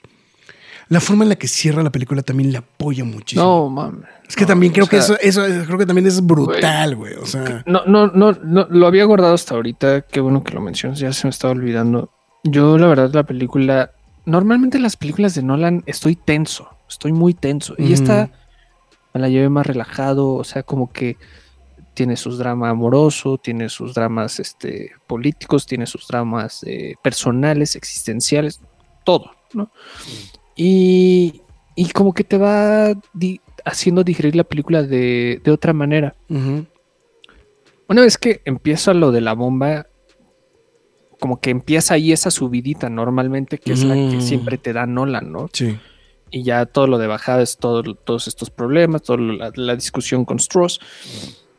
Pero los últimos cinco minutos de la película, güey, estaba agarrado, la, o sea, creo que nunca me había hecho sentir Nolan así desde el 2008, lo menciono así, por cómo fue el final de The Dark Knight. The. Dark O sea, a mí-.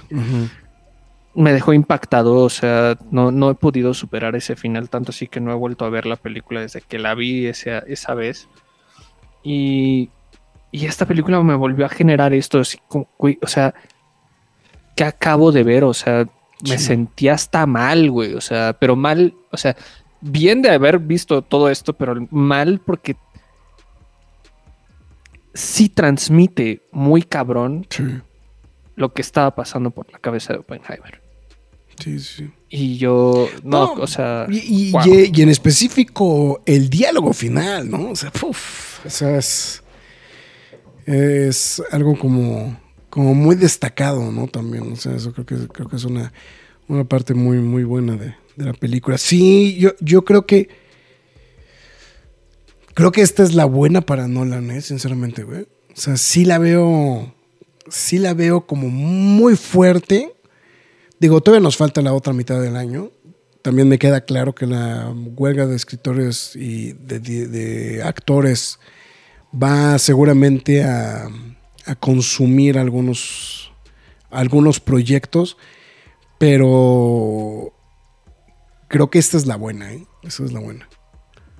Porque creo que es una película que Sie- siempre comenté esto de Dunkirk. Que sentía que Dunkirk era una película con el tono lo suficientemente pretencioso para pegarla a los, a los premios.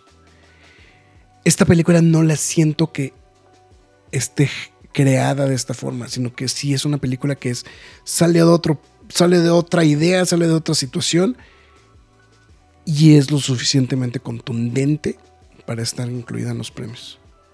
Entonces, yo creo que es la, la gran diferencia, ¿no? Que era lo- un poquito lo que le, siempre le, le critica a Dunkirk, ¿no? O sea, que no es que sea una mala película, ¿no? Sino este, simplemente sentía que en el tiempo-espacio como que no era lo, lo, lo indicado, ¿no? Entonces, pero bueno. A ver, la pregunta del millón. ¿Cuál es la, me- la mejor película de Christopher Nolan? Objetivamente. sigo creyendo que Inception, güey. Esta la está arañando, güey. O sea, esta, Esta esta, esta, se, cabrona, está agarrando a chingadazos con The Dark Knight. Pero sí, este. O sea, porque no, porque no estoy seguro si. eh, No, no estoy seguro si le gana Dark Knight. Pero. Yo sí siento que le gana de Dark a Knight. The Dark Knight. Pero sí siento o sea, siento así que, que Inception, o sea, todo Inception está así como. Eh, Lo que pasa es que, sabes que la, la ventaja que tiene Inception es que sí es una película un poquito más digerible. Esta es una película tensa. Es una película. Mira, Gerardo está diciendo Memento. Sí, Memento también, pero Memento tiene. Mm, O sea, es- tiene más. es buena. Es muy no- buena, no. pero no, no creo que. Objetivamente no creo que sea la mejor. Yo tendría que ver Inception, bueno, para... Tendría que volverla a ver para decir, güey, si, si la supera. Por el momento dejo Inception todavía en primer lugar. Objetiva, subjetivamente... Me voy a aventar una bien cabrona. O sea, sí está por. eh, O sea, esta es la segunda mejor película de Nolan. No, subjetivamente Ah, Ok. me acabo de dar cuenta que Tenet y Interstellar son mis favoritas. Sí. Bueno, es que, es que Interstellar tiene lo suyo también, güey. Es que. A ver, Interstellar, tú sabes por qué me encanta. Sí, claro, claro, claro. claro. Pero Tenet, este. que, que a su vez fue, fue, que fue algo por lo que a mí originalmente no me gusta Interstellar, ¿no? O sea, sí. o sea, fue muy curioso, güey. O sea, digo, yo te entiendo perfectamente bien, pero a, a mí particularmente Interstellar es como, como que esa, es, es- este parafraseo este, casi obsesivo con 2001, como que no fui muy fan de ella, ¿no? Entonces, Con el tiempo la fuiste queriendo. Pero con el tiempo le he querido más. Sí, o sea, eso sí. Eh, que es algo, es algo que me pasa mucho con, este, con, con Dunkirk. O sea, sinceramente, o sea, cuando la vi, eh, o sea, porque sí, o sea, creo- películas, películas con las que he terminado del Nolan y que digo, güey, qué chingonería de películas. Obviamente Inception, Dark Knight, este, y, y esta.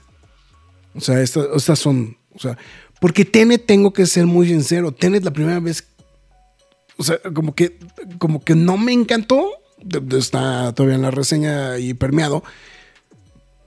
Pero conforme ha ido pasando el tiempo, me ha ganado muchísimo. Tenet, sinceramente. Entonces, eso creo que es una. Es, eh, es que Gerardo llegó muy tarde, güey, para hablar de los brincos de, de, este- de lo que estamos hablando de los manejos de tiempos. Ah, no, Sí, ya- ya- ya. ya hablamos Gerardo, de llegó tarde para lo, lo de los manejos de tiempo, pero sí, estamos aquí leyendo todos los mensajitos, ¿eh? no, te, no te hagas, pero bueno. En fin, pues bueno, pues un, rapidísimo, ¿no? Para que ching- para, para irnos al Jingle Bells, güey, para ya irnos a dormir, güey. Para- Que no sé qué tanto vamos a spoilear. Bueno, creo que vamos a spoilear más de Tenet, digo este, de Tenet, es de, este, De Barbie. de Oppenheimer, ¿no? Ah, de, ok. ¿Ah, sí? Ok, bueno, no sé. Bueno, a ver acá. Spoiler Zone. Bueno, estamos entrando en la spoiler zone. Este, ya, ya me monté ahí sobre, sobre. Entonces, a ver si no se, si no se oye medio cucho, pero bueno, ya, ya estamos entrando a la spoiler zone.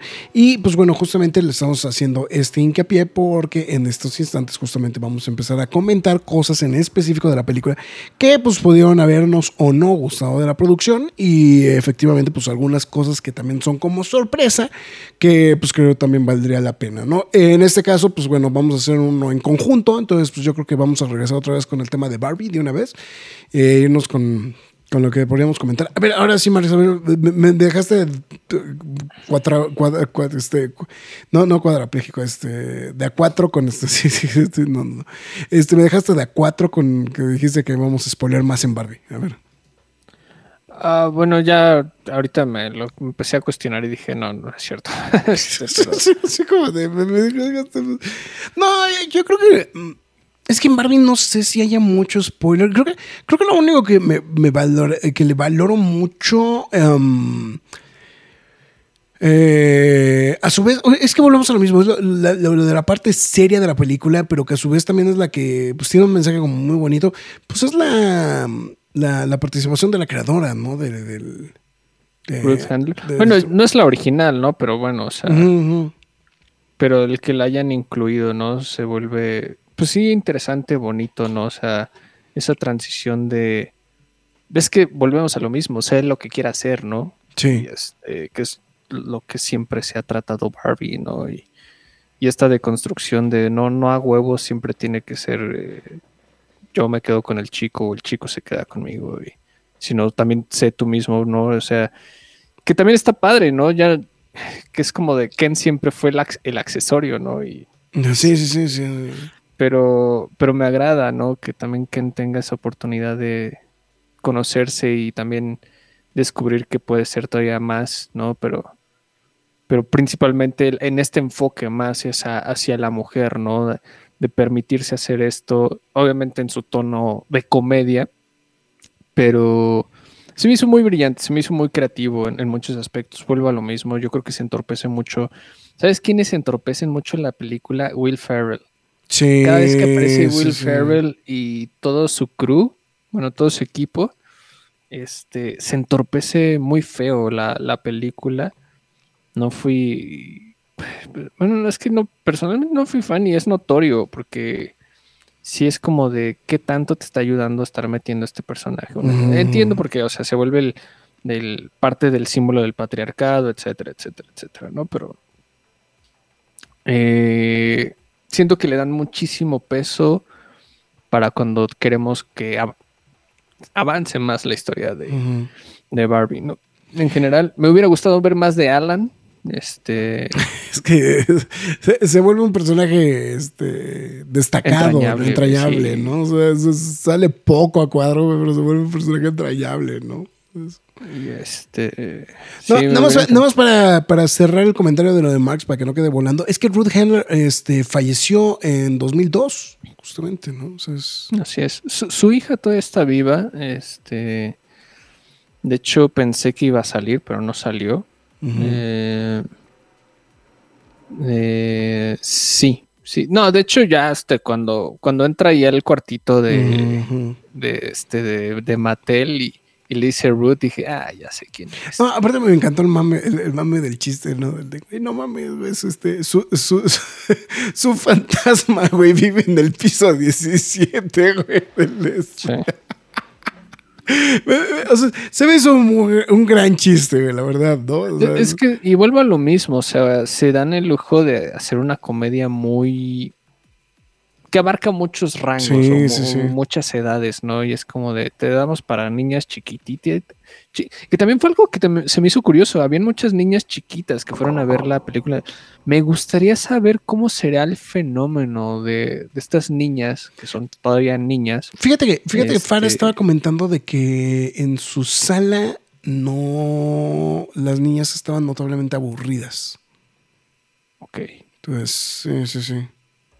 Sí, es que vuelvo a lo mismo, o sea, creo que se me hace algo interesante saber este cómo cómo va a resolverse, bueno, cómo, cómo, cómo va a ser esta película para ellas. Yo creo que con el tiempo les va a gustar más, pero este, pero sí, porque en, mi sala predominaban evidentemente mm, adolescentes, porque pues ahorita están de vacaciones y pues gente adulta, ¿no? Y obviamente en su mayoría mujeres.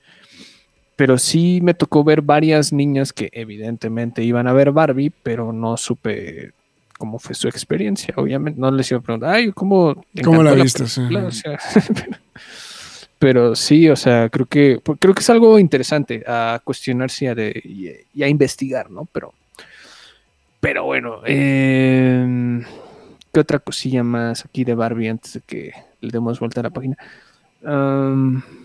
Las referencias bien, o sea, Warner Brothers haciendo lo que sabe hacer, este, hablar de DC una vez más porque, pues, ¿por qué no? Este, Eso es un gran chiste también, güey. escribió la Liga de la Justicia de Zack, Zack Snyder, güey. escrito por una mujer. Sí, exactamente. Sí, este. Pues, pues yo creo que eso. Y pues también este rollo de. O sea, que- creo, que, creo que algo que sí me gustó mucho es este rollo de, del de. Güey, existen los dos mundos, ¿no? O sea, y, tienes que pasar por todo para llegar a este lugar, ¿no? Y viceversa, ¿no? O sea, es- eso es algo como muy, muy, muy destacado. Digo, yo creo que lo que más le valoro es este rollo de, de, de- Ken volviéndose el macho tóxico, ¿no? O sea, es- porque, o sea, porque no deja de ser un idiota, ¿no? O sea, la verdad, el personaje, o sea, nunca deja de- pero, pero se vende a él mismo la idea, ¿no? Justamente de este, de, de, eh, de- de ser el macho tóxico. Y, y bueno, obviamente, yo digo, yo sé que ya lo habíamos visto en el trailer, pero me encantó que reincorporaran lo de lo de Odisea 2001, güey, al principio de la película, güey. Sí, eh, mira, y creo que es muy este justo, de hecho, qué bueno que lo mencionas. Este eh, usan gran parte de los frames de la película porque, bueno, no son realmente no es video, son fotografías. Eh, por si no sabían, las primeras escenas de 2001 son fotos fijas de un, de un crew que se fue a, a África a tomar unas fotitos. Ok. Eh, realmente Kubrick no las hizo. Y, y sí, so- son las mismas tomas. De hecho, hasta se puede notar el grano de la versión original de, de 2001. Ya hasta cuando empiezan a aparecer las chicas, pero tratan hasta de recrear las mismas posturas o las mismas la- posiciones. Los mismos mismo tiros, ¿no? Diseño de producción, sí, exacto. Sí. Y dije, o sea, podrá cagarme Greta Gerwig o no Baumbach, pero no puedo negar la brillantez de, sí. de, de, de, de parafrasear una de las películas más icónicas del cine y que también tenga sentido para Barbie, ¿no? O sea, este, esta super mujer, porque ya no podemos decir Ubermensch, este, Sí. caso, pero sí, esta super mujer que viene a revolucionar todo, ¿no? Y es, es un ícono Barbie, ¿no? Y es más que justo que le pongamos este. eh, así hablaba Zaratustra, ¿no? Y, y de hecho no es la única referencia a Kubrick. Este, parafraseamos ahí un, bueno, bueno, si nos ponemos más exquisitos a Stephen King, a The Shining. Ah, claro, por supuesto. Sí, sí, sí. Gran, gran momento también de la película, ¿no? que se empiezan a comunicar este, de, de esta manera muy cagada, ¿no? Entonces, eh, bien, la verdad, creo que era una película que la verdad yo no tenía ni la más remota intención de ver, en muchos sentidos.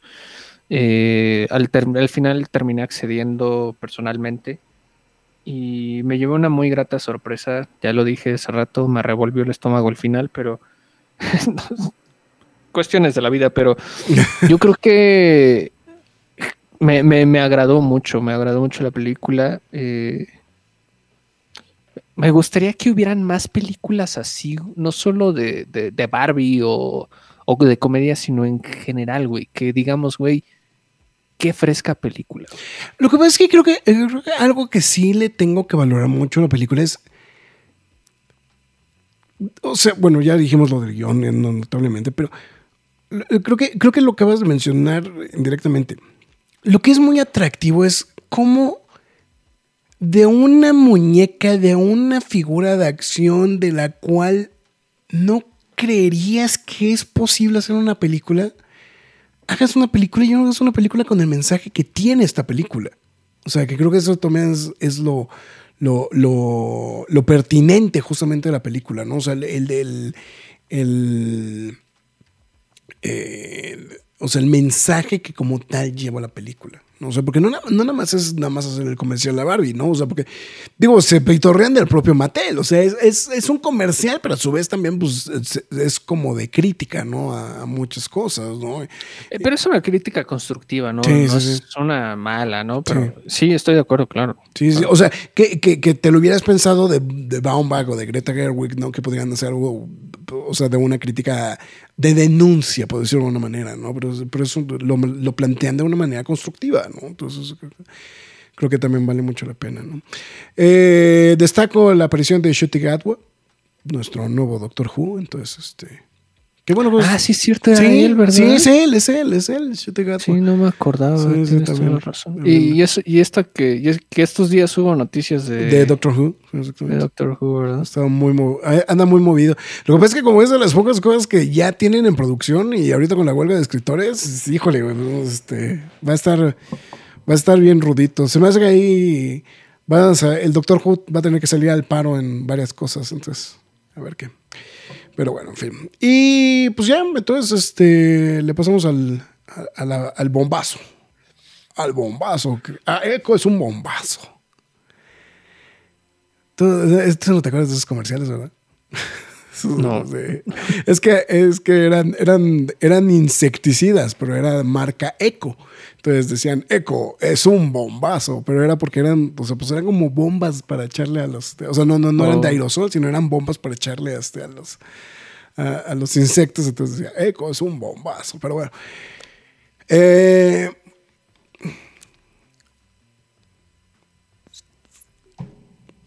es que no sé cómo plantearlo, güey. Sin que se oiga mal. No me molestó ver a Florence Pugh con poca ropa. Tampoco, digo, y, em, hasta cierto punto siento de que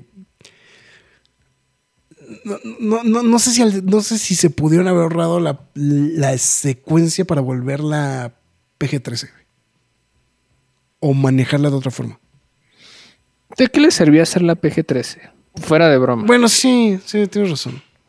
No, porque e- esta película, esta película no es para mercado adolescente, o sea, eso es un hecho. No, Eso- güey, eso o sea, es que me tocó ver adolescentes en la sala, o sea, ni les daba el espacio de echar la chacota porque es una película excesivamente seria, güey. Sí, sí, sí. Y, y este, y lo único que pasó es que ellos pues, ni la terminaron de disfrutar, güey, y ya se querían salir, güey, ¿no? Entonces, Nada más le vieron las, nada más le vieron las, este, las, las lolas a, a Florence Pugh y dijeron, ahí nos vemos. sí, no, y, y vuelvo a lo mismo, o sea, creo que al la primera es como, la primera secuencia fue como de, ok, pero ya cuando la vuelve, bueno, regresa al recurso, regresa de- al recurso. de mostrarla otra vez encuerada, como que ya me hizo todo el sentido de Sí, que sí. no la haya decidido mostrarlo. Y dije, güey, sí, no mames, o sea, le usaste para romperle la madre a Emily Blunt, güey.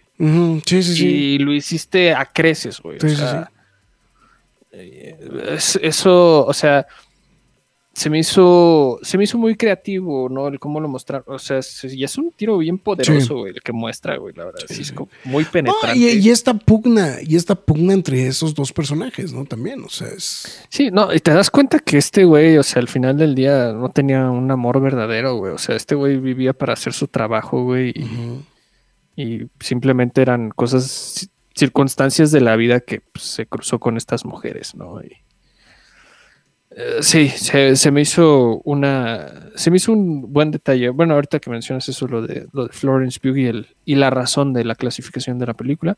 Sí. Sí, porque, no, porque, porque es la única razón por la cual la película es este clasificación R. Estados Unidos, o sea, sí, claro. esa es la única razón para que sea clasificación R. Entonces, este. Porque sí, eso es- creo que es un detalle, ¿no? Eh, tu cameo favorito, por favor, Max. Güey, mira, o sea, es que, a ver, vamos, a hacer un recuento de cameos en las películas de Christopher Nolan. Este. A ver, a ver. Bueno, si quieres de, de atrás en adelante, o sea, de. En Tenet fue Aaron Taylor Johnson. Aaron Taylor Johnson, sí. Sí, porque aparte era de, era de los que no teníamos ni, ni, ni, ni idea, ¿no? Que iban a salir, ¿no? Sí. En Dunkirk, ¿quién fue? Eh, podremos contar al de Harry Styles, ¿no? A lo mejor igual, o este... No, Ah, pero que sí, Kenneth, Bra- Branagh no estaba anunciado. ¿Anunciado? Que no me No estoy seguro, güey. No estoy seguro tampoco, ¿eh? Creo que esa sí no tiene, ahorita que quedé pensando, güey. Pero bueno. Este Interstellar es Matt Damon. Matt Damon, sí. Sí, sí. Eh, Rises es Cillian Murphy. Ujú. Eh, Inception. Ay, güey, ¿quién es el Inception? Pues Tom Berenger posiblemente, ¿no? O sea, es, eh, podría ser... ah. Este. Digo así destacada porque me viene a la cabeza esta mujer este, que sale cinco minutos, la Talula. Ay, no me puedo acordar cómo se llama. Mm, Una que también salió en este en, en Westworld de manera muy prominente, pero no me puedo acordar ahorita su nombre. The Dark Knight no tiene, ¿o sí? No, Dark Knight no, sí, ese sí fue como muy straightforward, ¿no? Eso es- Sí, no, no, también, también no lo sé. Bueno, The Prestige, evidentemente, David Bowie. David Bowie, sí. Y, y ya para atrás no estoy tan seguro si. Ah, no, en Inception, este Pete eh, Puzzle White, el papá de Ah, Maurice Fisher. sí. Sí, sí, sí, sí, sí, sí. Y también un Sí. poquito Michael Caine, ¿no? En este... Ah, no, Michael Caine podría ser en Tenet. Ten- en Tenet, ¿no? También. Bueno, Sí. tanto en Tenet. Bueno, pero Y entonces también- bueno, y. Acuérdate que es la voz del, es el, el comandante de voz de radio. Ah, cierto, sí. Bueno, yo podría. Bueno, yo contaría en Batman Begins a Rutger Hauer. Ah, claro, claro. Sí, sí, sí. Sí, definitivamente. Sí, sí, Pero- pero bueno. Pero aquí sí dijo, háganse para allá que ahí. Bueno, yo creo que el cameo por excelencia había sido David ¿Cómo es, Bowie. ¿Cómo es el de eh, quítense piojos que ahí les va el peine, güey? Quítense piojos que ahí les va el peine. Yo pensé que ya estaba nada de retirarse esta persona del cine. Yo ya, yo ya, yo después de Tinker Toy Soldier, güey, yo pensé que ya se había, yo dijo, ya, güey, aquí ya cerré el changarro, güey, o sea. Y tremenda sorpresa la que nos dio Gary Oldman. Y no, y no cualquier papel, güey. O sea, como el presidente Eisenhower. Tiene el lujo de decir, güey, fui Eisenhower y Churchill. Ingesu, güey. Ah, no, ganó por, ganó por Churchill, ¿verdad? Perdón, me, me Sí, equivoqué. por, pe- por Darkest Hours. por Darkest Tower. Sí, me, me equivoqué, pensé, pensé que había ganado por Tinker eh, Taylor Soldier Spy, perdón. No, no, Eh, no. le cambié el o nombre, sea, sí, sí. No, y cu- cuando aparece y, y- y cómo habla y, y- lo que le dice. Y lo que le dice, claro, claro, claro. claro. Es como de. No, bueno, perdón, este, no es Eisenhower, perdónenme, este, Harry Truman. Harry Truman, sí, Este, sí. Y digo, güey, o sea, no más, o sea, la bestialidad. tiene tiros bien sencillitos, o sea, no, que quedé impactado. O sea, dije, tú, qué locura, lo que, o sea, roba el reflector en un Sí. minuto y medio que está ahí, o sea, Gary Oldman. Yo creo que sin duda una de las mejores también actuaciones de esta película y eso que está plagada de buenas actuaciones. Muy, muy, muy Eh, eh, lo- que pasa es que eh, aplica la misma, ¿no? O sea, sale cinco minutos, o sea, sale dos minutos, güey, o sea, y, y hace un Y papelón. con la güey. plasta de maquillaje. Sí, sí, sí, y sí. ahí el- recordando lo que pasó también este con, con Darkest Towers, ¿no? O sea, toda esta locura con Winston Churchill. La verdad, yo. Va a ser, yo creo que un cameo y una actuación especial muy memorable con el paso de los años. Yo creo que también, sí, yo también coincido contigo, ¿eh? Sí. La verdad, muy, destacada y, y grande la selección de, de Christopher Nolan. Yo creo que el estudio le dijo que, que se diera grasa, güey, y que jalara a toda la gente que. Bueno, yo creo que él pensaba meter gente normal, güey. Sí, sí. Y el estudio le dijo, Nel, Nel. gástate lo que puedas, ¿no? Va- vas a salir al mismo tiempo que Barbie, güey. Lúcete, güey. Lo, lo que me sorprende, digo, bajita la mano, güey, es la cantidad de personalidades que salen en ambas películas, ¿no, güey? O sea, ahorita, ahorita- tiene más, ¿no? No, esta tiene más, güey. Pero, Pero, pero acuerdo. Eh, o sea, digo, pero por, por eso dije, ¿no? Celebridades, ¿no? Ya el nivel De de, hecho, Alex Wolf me costó trabajo reconocerlo, ¿eh? Sí. Alex Wolf, el de Hereditary, ¿y qué más hay? Ah, claro, claro, por supuesto. Sí, sí, también sale ahí en, en, en unos poquitos momentos Este, también. ah, salió en Nolt recientemente de esta de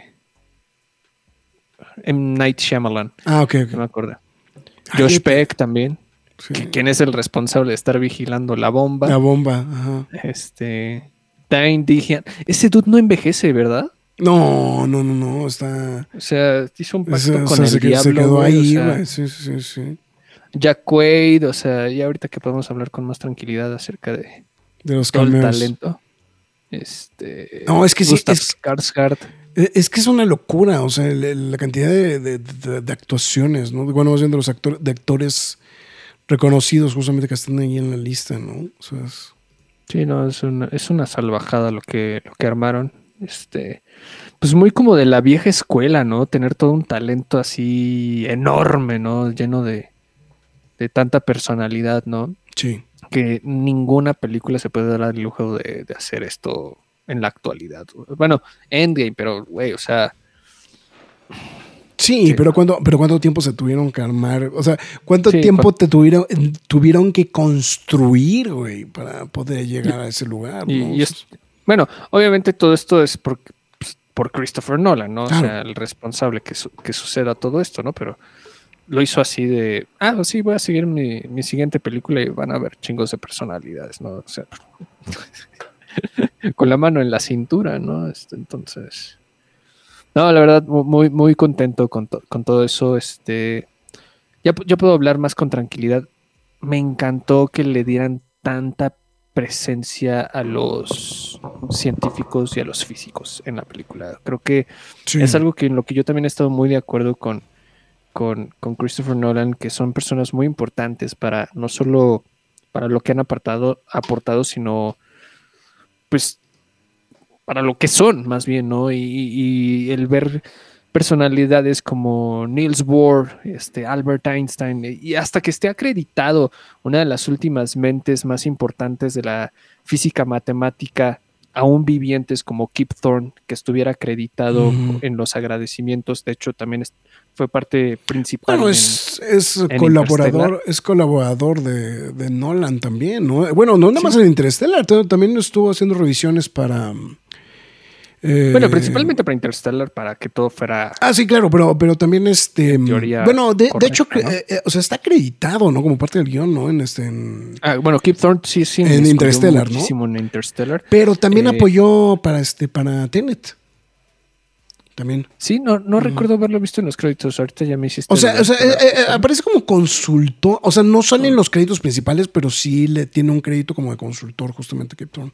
En, este, en Tenet también. Ya, no, y bueno, o sea, yo también porque pues, soy, soy fan, para mí son como rockstars esas personas, yo sé que para el como el punto 0.00001% del mundo también, pero, pero la verdad me, me agradó mucho ver que tuvieran esta importancia en la película.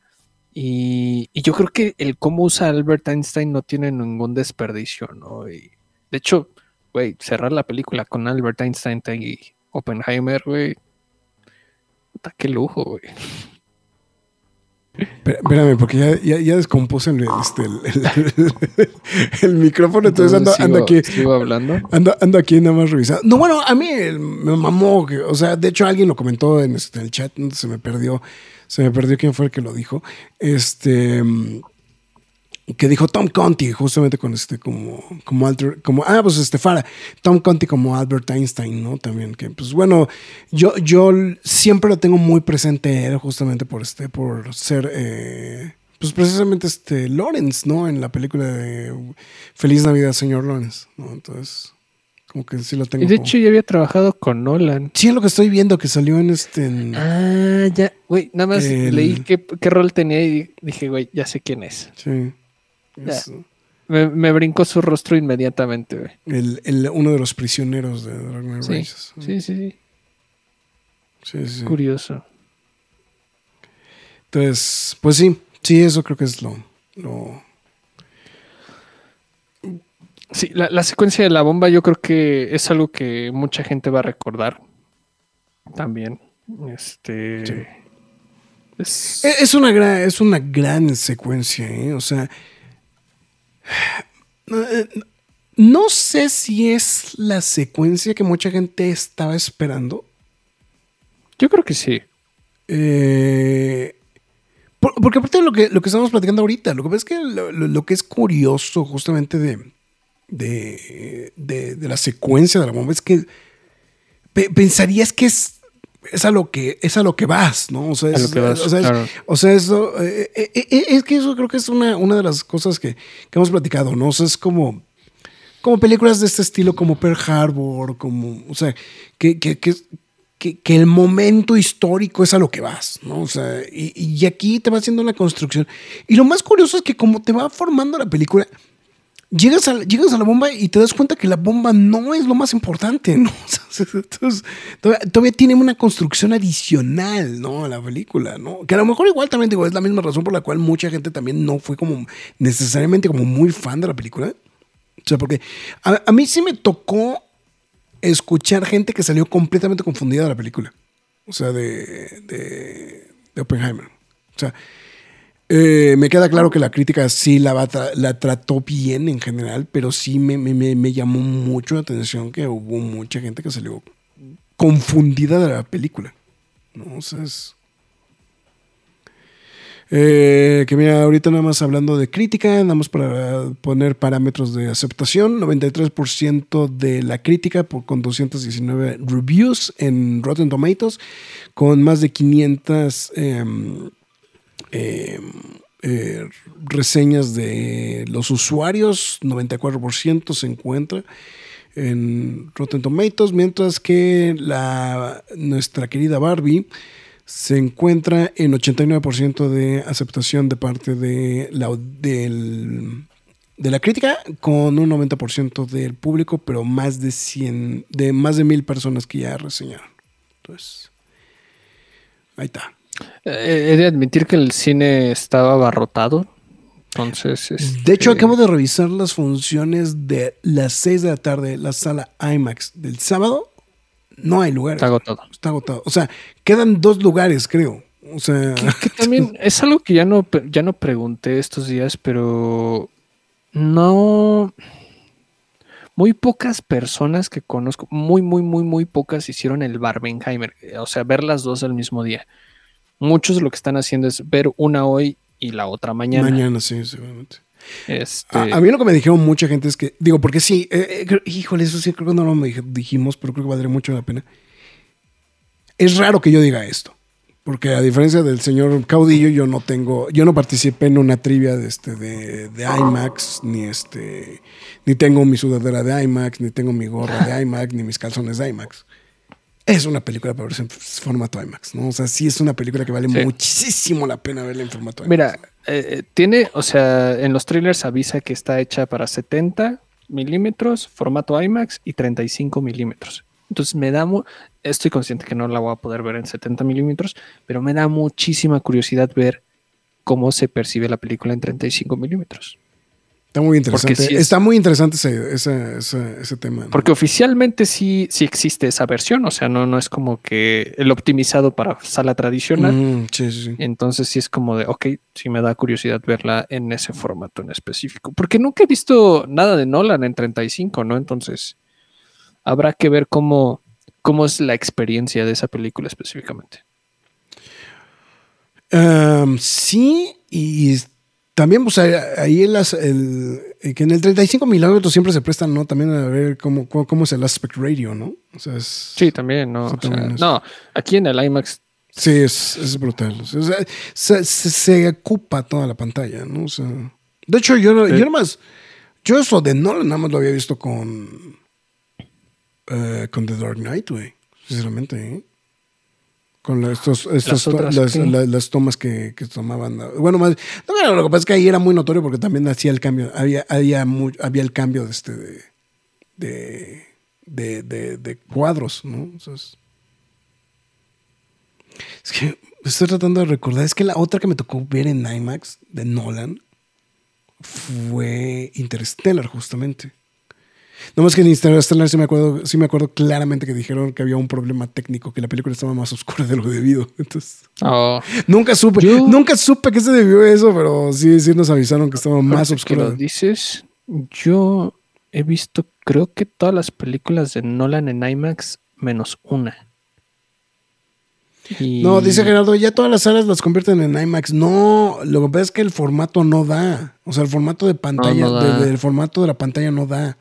Esa es la No, diferencia. es, o sea, y es muy distinto. Sí, exactamente. Sí, he visto todas las de Nol- todas las que ha hecho Nolan en IMAX menos una, güey. Y me vas a reventar a madrazos, güey. Mm, The Dark Knight. Inception. Pero es que Inception, bueno, um, en tu defensa, güey, Inception no se estrenó en, um, en las dos cadenas importantes de sala de cines en México. A lo mejor no sé si te acuerdas de eso. No, cre- creo que tenía la mente en otro lado. pero- No, no, no. Bueno, aparte, aparte bueno, aparte, güey, pues, o sea, Inception, güey, tiene. O sea, Inception de qué año es, güey. O sea, es de 2010. 2009, güey. No, güey, 2009. Ah, 10, 10, 10. Do- 2010, güey. O sea, estamos hablando que es una película que tiene 12 años, güey. O sea, 13. pues, pues, en, pues, pues en 13 años, hace 13 años, güey, ¿qué estabas haciendo, güey? Estabas sacando No los. mames, comiéndome los te, verdes. estaba- güey. te estabas comiendo los mocos, güey.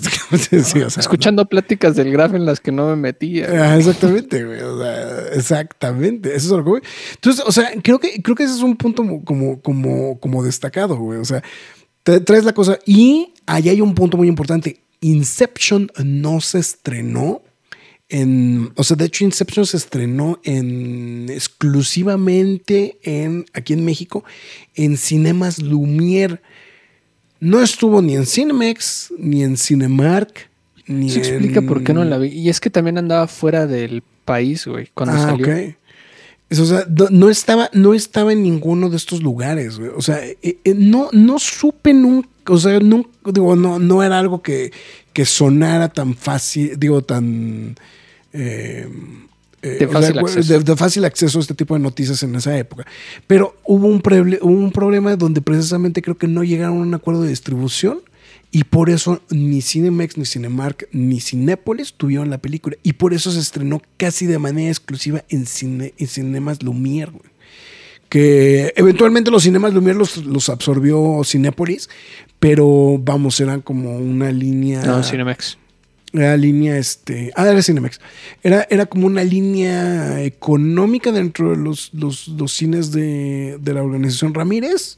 Era más bien el remanente, ¿no? De los, de los cines de este. De, de los, de, de la organización Ramírez. Y pues. Pues eran medio, eran medio charritos, la verdad. Entonces, de hecho, yo Sí. te voy a ser muy sincero. La única vez que fui a un cine, a un, a un, a un Lumière, fue justamente en, eh, para ver este, justamente Inception. La única ocasión que fui. Es más, no sé si se filmó. ah, No, si está filmada en IMAX. Sí, te digo. Es, es la única que no he visto en IMAX.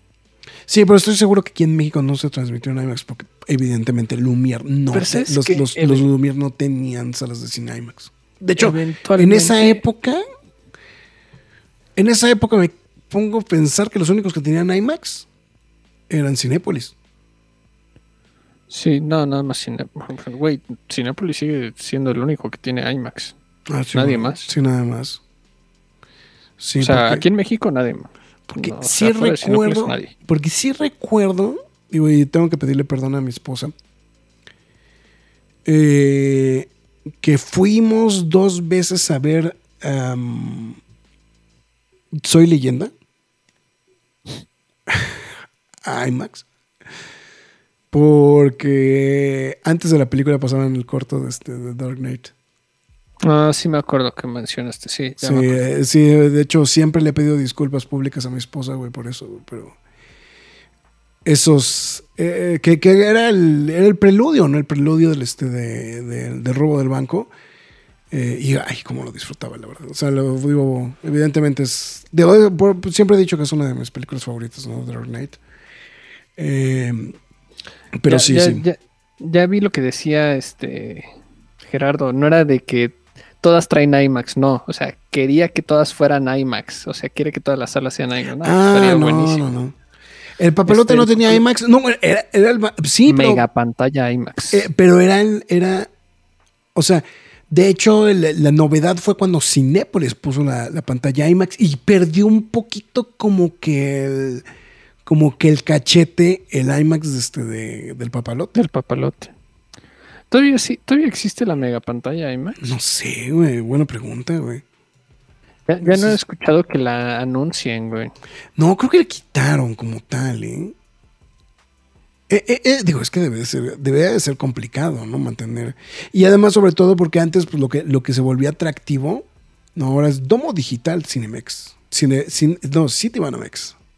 Así se llama ahora. No era eso. Pero sí, ya, ya quitaron la pantalla de IMAX.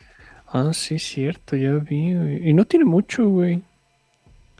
Yo, yo, yo recuerdo que ya tenía ratito. Y, y obviamente lo que pasa es que cuando, cuando las salas. Fue en mayo de este año, güey. Mm, ok. Cuando, cuando- porque sí, cuando, cuando, cuando empezaron a ver las, las salas IMAX en- dentro de, de los complejos de Cinemex, perdió mucho el atractivo ir al papalote a ver las películas. Sí. De, No, hecho, pues sí, yo la primera, es- de hecho, yo la primera película que fui a ver en IMAX fue la de Fantasía 2000 y la fui a ver el papalote. Yo vi un documental en, en IMAX. Pues, eh, pues, eh, volvemos a lo mismo. Era un formato para documentales. pero- Ujú, claro. Pues bueno. Pues Marx, sobreviviste, cabrón. Al Barbenheimer y al Barbenheimer podcast, güey. ¿Cómo chingados no? Eres Todo un, en un día. eres un trooper, cabrón. Eres un trooper. Y Farah se fue. Y Farah se fue. Ah, pero es que Farah se echó tres, dos veces Oppenheimer. sí, no, no. sí, sí, ¿No pasa. te habrías ave- eche- aventado Oppenheimer dos veces el mismo día? Dos veces no sé, güey. Son seis horas, güey, Sí, de está tu cabrón. vida, cabrón. Sí, está Es casi cabrón. un cuarto de día, cabrón. Y fíjate que sí tengo muchas ganas de volverla a ver. eh. Oppenheimer. Yo también. O sea, tengo muchísimas ganas de volver. volverla a ver. O sea, sí, tengo que ser muy, muy, muy sincero. Pues. En fin, que se repita. No, güey, también nos cansamos, Gerardo. No, ya, man. ya a nuestra edad ya no estamos, güey, para esto. Si el, el podcast ya está pasando a las 2 horas 25, digo, lo amerita porque era el, Barbenhe- el Barbenheimer, pero ya estamos así como de... Ya, ya quiero a la meme, güey. Digo, la única ventaja es que mañana no me levanto temprano, güey. Dios bendiga las vacaciones. A los niños, digo, porque yo sigo trabajando, güey. Entonces, pues, bueno. En fin, está bueno. Pues, Marx, entonces tus líneas de despedida, entonces, McFly. Bueno, antes que nada, muchas gracias a toda la gente que se reportó a través de YouTube. Este, Gerardo Dalcent, eh, Farah, eh, Roger Fortanel. Sí, sí. Ah, a ver, antes de que se me vaya. Fara está Resta. diciendo, falta el quejas y aplausos de Misión Imposible C7, Sentencia de Muerte, parte 1. Fara, solamente voy a decir algo. Si logro convencer a Marx que vaya a ver eh, Misión Imposible, lo podremos hacer. Y que vea todas las películas de Misión Imposible. Ah, puedes brincarte las películas, güey, pero por lo menos la. Es, o sea, la puedes- sí. No, la ventaja que tienen las de Misión Imposible es que no, no son secuenciadas. Te ayuda para entender como los personajes y por qué aparecen los personajes, pero pues, es- realmente las historias son independientes, ¿no? Entonces, bueno. Eh, Biblioteca Retro, que eh, no es aquí que pasaron a saludar, que dijeron, eh, siguen transmitiendo desde la Universidad Marista. No, güey, ya no. Pues es un. Este, Fernando Cano, Rester y muchas gracias a todos los que pasaron aquí a dejar sus saludos. Biblioteca Retro también. A Dalcent sí lo mencionaste, ¿verdad? También, sí. Dalce, sí. Y también a todos los que pasaron. Enrique W. También. Ah, no, Enrique W. Enrique Sí. W pasó, no lo vi. Sí, es poquito, pero sí, aquí están sus mensajitos. Ah, sí, ya vi. Y este, sí, ya lo vi. Y también a los que pasaron y nada más se quedaron lurqueando, porque sé que siempre, Ay, siempre hay un chingo, güey. siempre hay alguien que nada más pasa y lurquea, ¿no? Pero también se les agradece, aunque no comenten. Muchísimas gracias. Este, también, si ustedes escucharon esto, ya sea mañana, tarde, noche, madrugada, sea la hora que nos hayan escuchado, muchas gracias. Les recordamos que también nos pueden escuchar a través de Spotify, Google Podcast, Podbean, Apple Music, Himalaya, Amazon Music, iBox, Windows Podcast, YouTube, iHeartRadio, Samsung Podcast. Pero la más importante de todas es lacuadelnerd.com, donde también podrán leer noticias y reseñas del mundo geek, freaky nerd, otaku, siempre gamer o como ustedes lo quieran llamar. Siempre y cuando regrese el sitio. También síganos a través de Facebook, Twitter, Instagram, YouTube, TikTok y Twitch. En todas y cada una de ellas nos pueden encontrar como la Cueva del Nerd. También este, ahí mismo, si usted decide echarse de manera súper expresa, así porque le urge o tiene algo que hacer muy importante, dura un minuto nuestro comentario de las películas que acabamos de mencionar o las que estén por venir, ¿no? Si usted tiene un poquito más de tiempo y quiere escuchar como la reseña un poquito más extendida, Eh, les recordamos que estamos a través de YouTube y ahí podrá verlas de manera completa.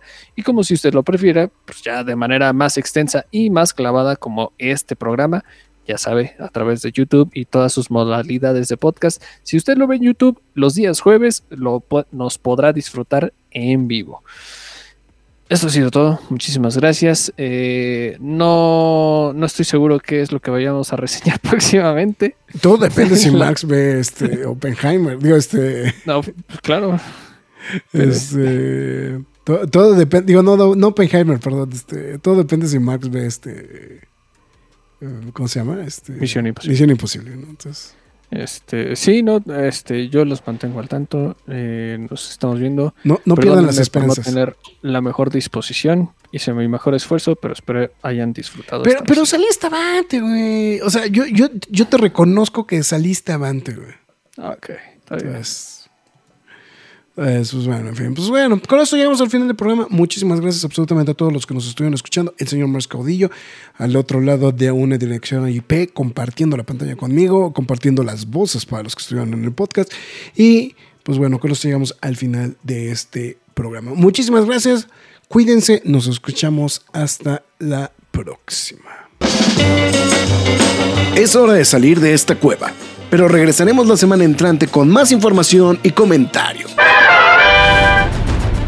Recuerda seguirnos en redes sociales y visitarnos en lacuevadelnerd.com. La Cueva del Nerd.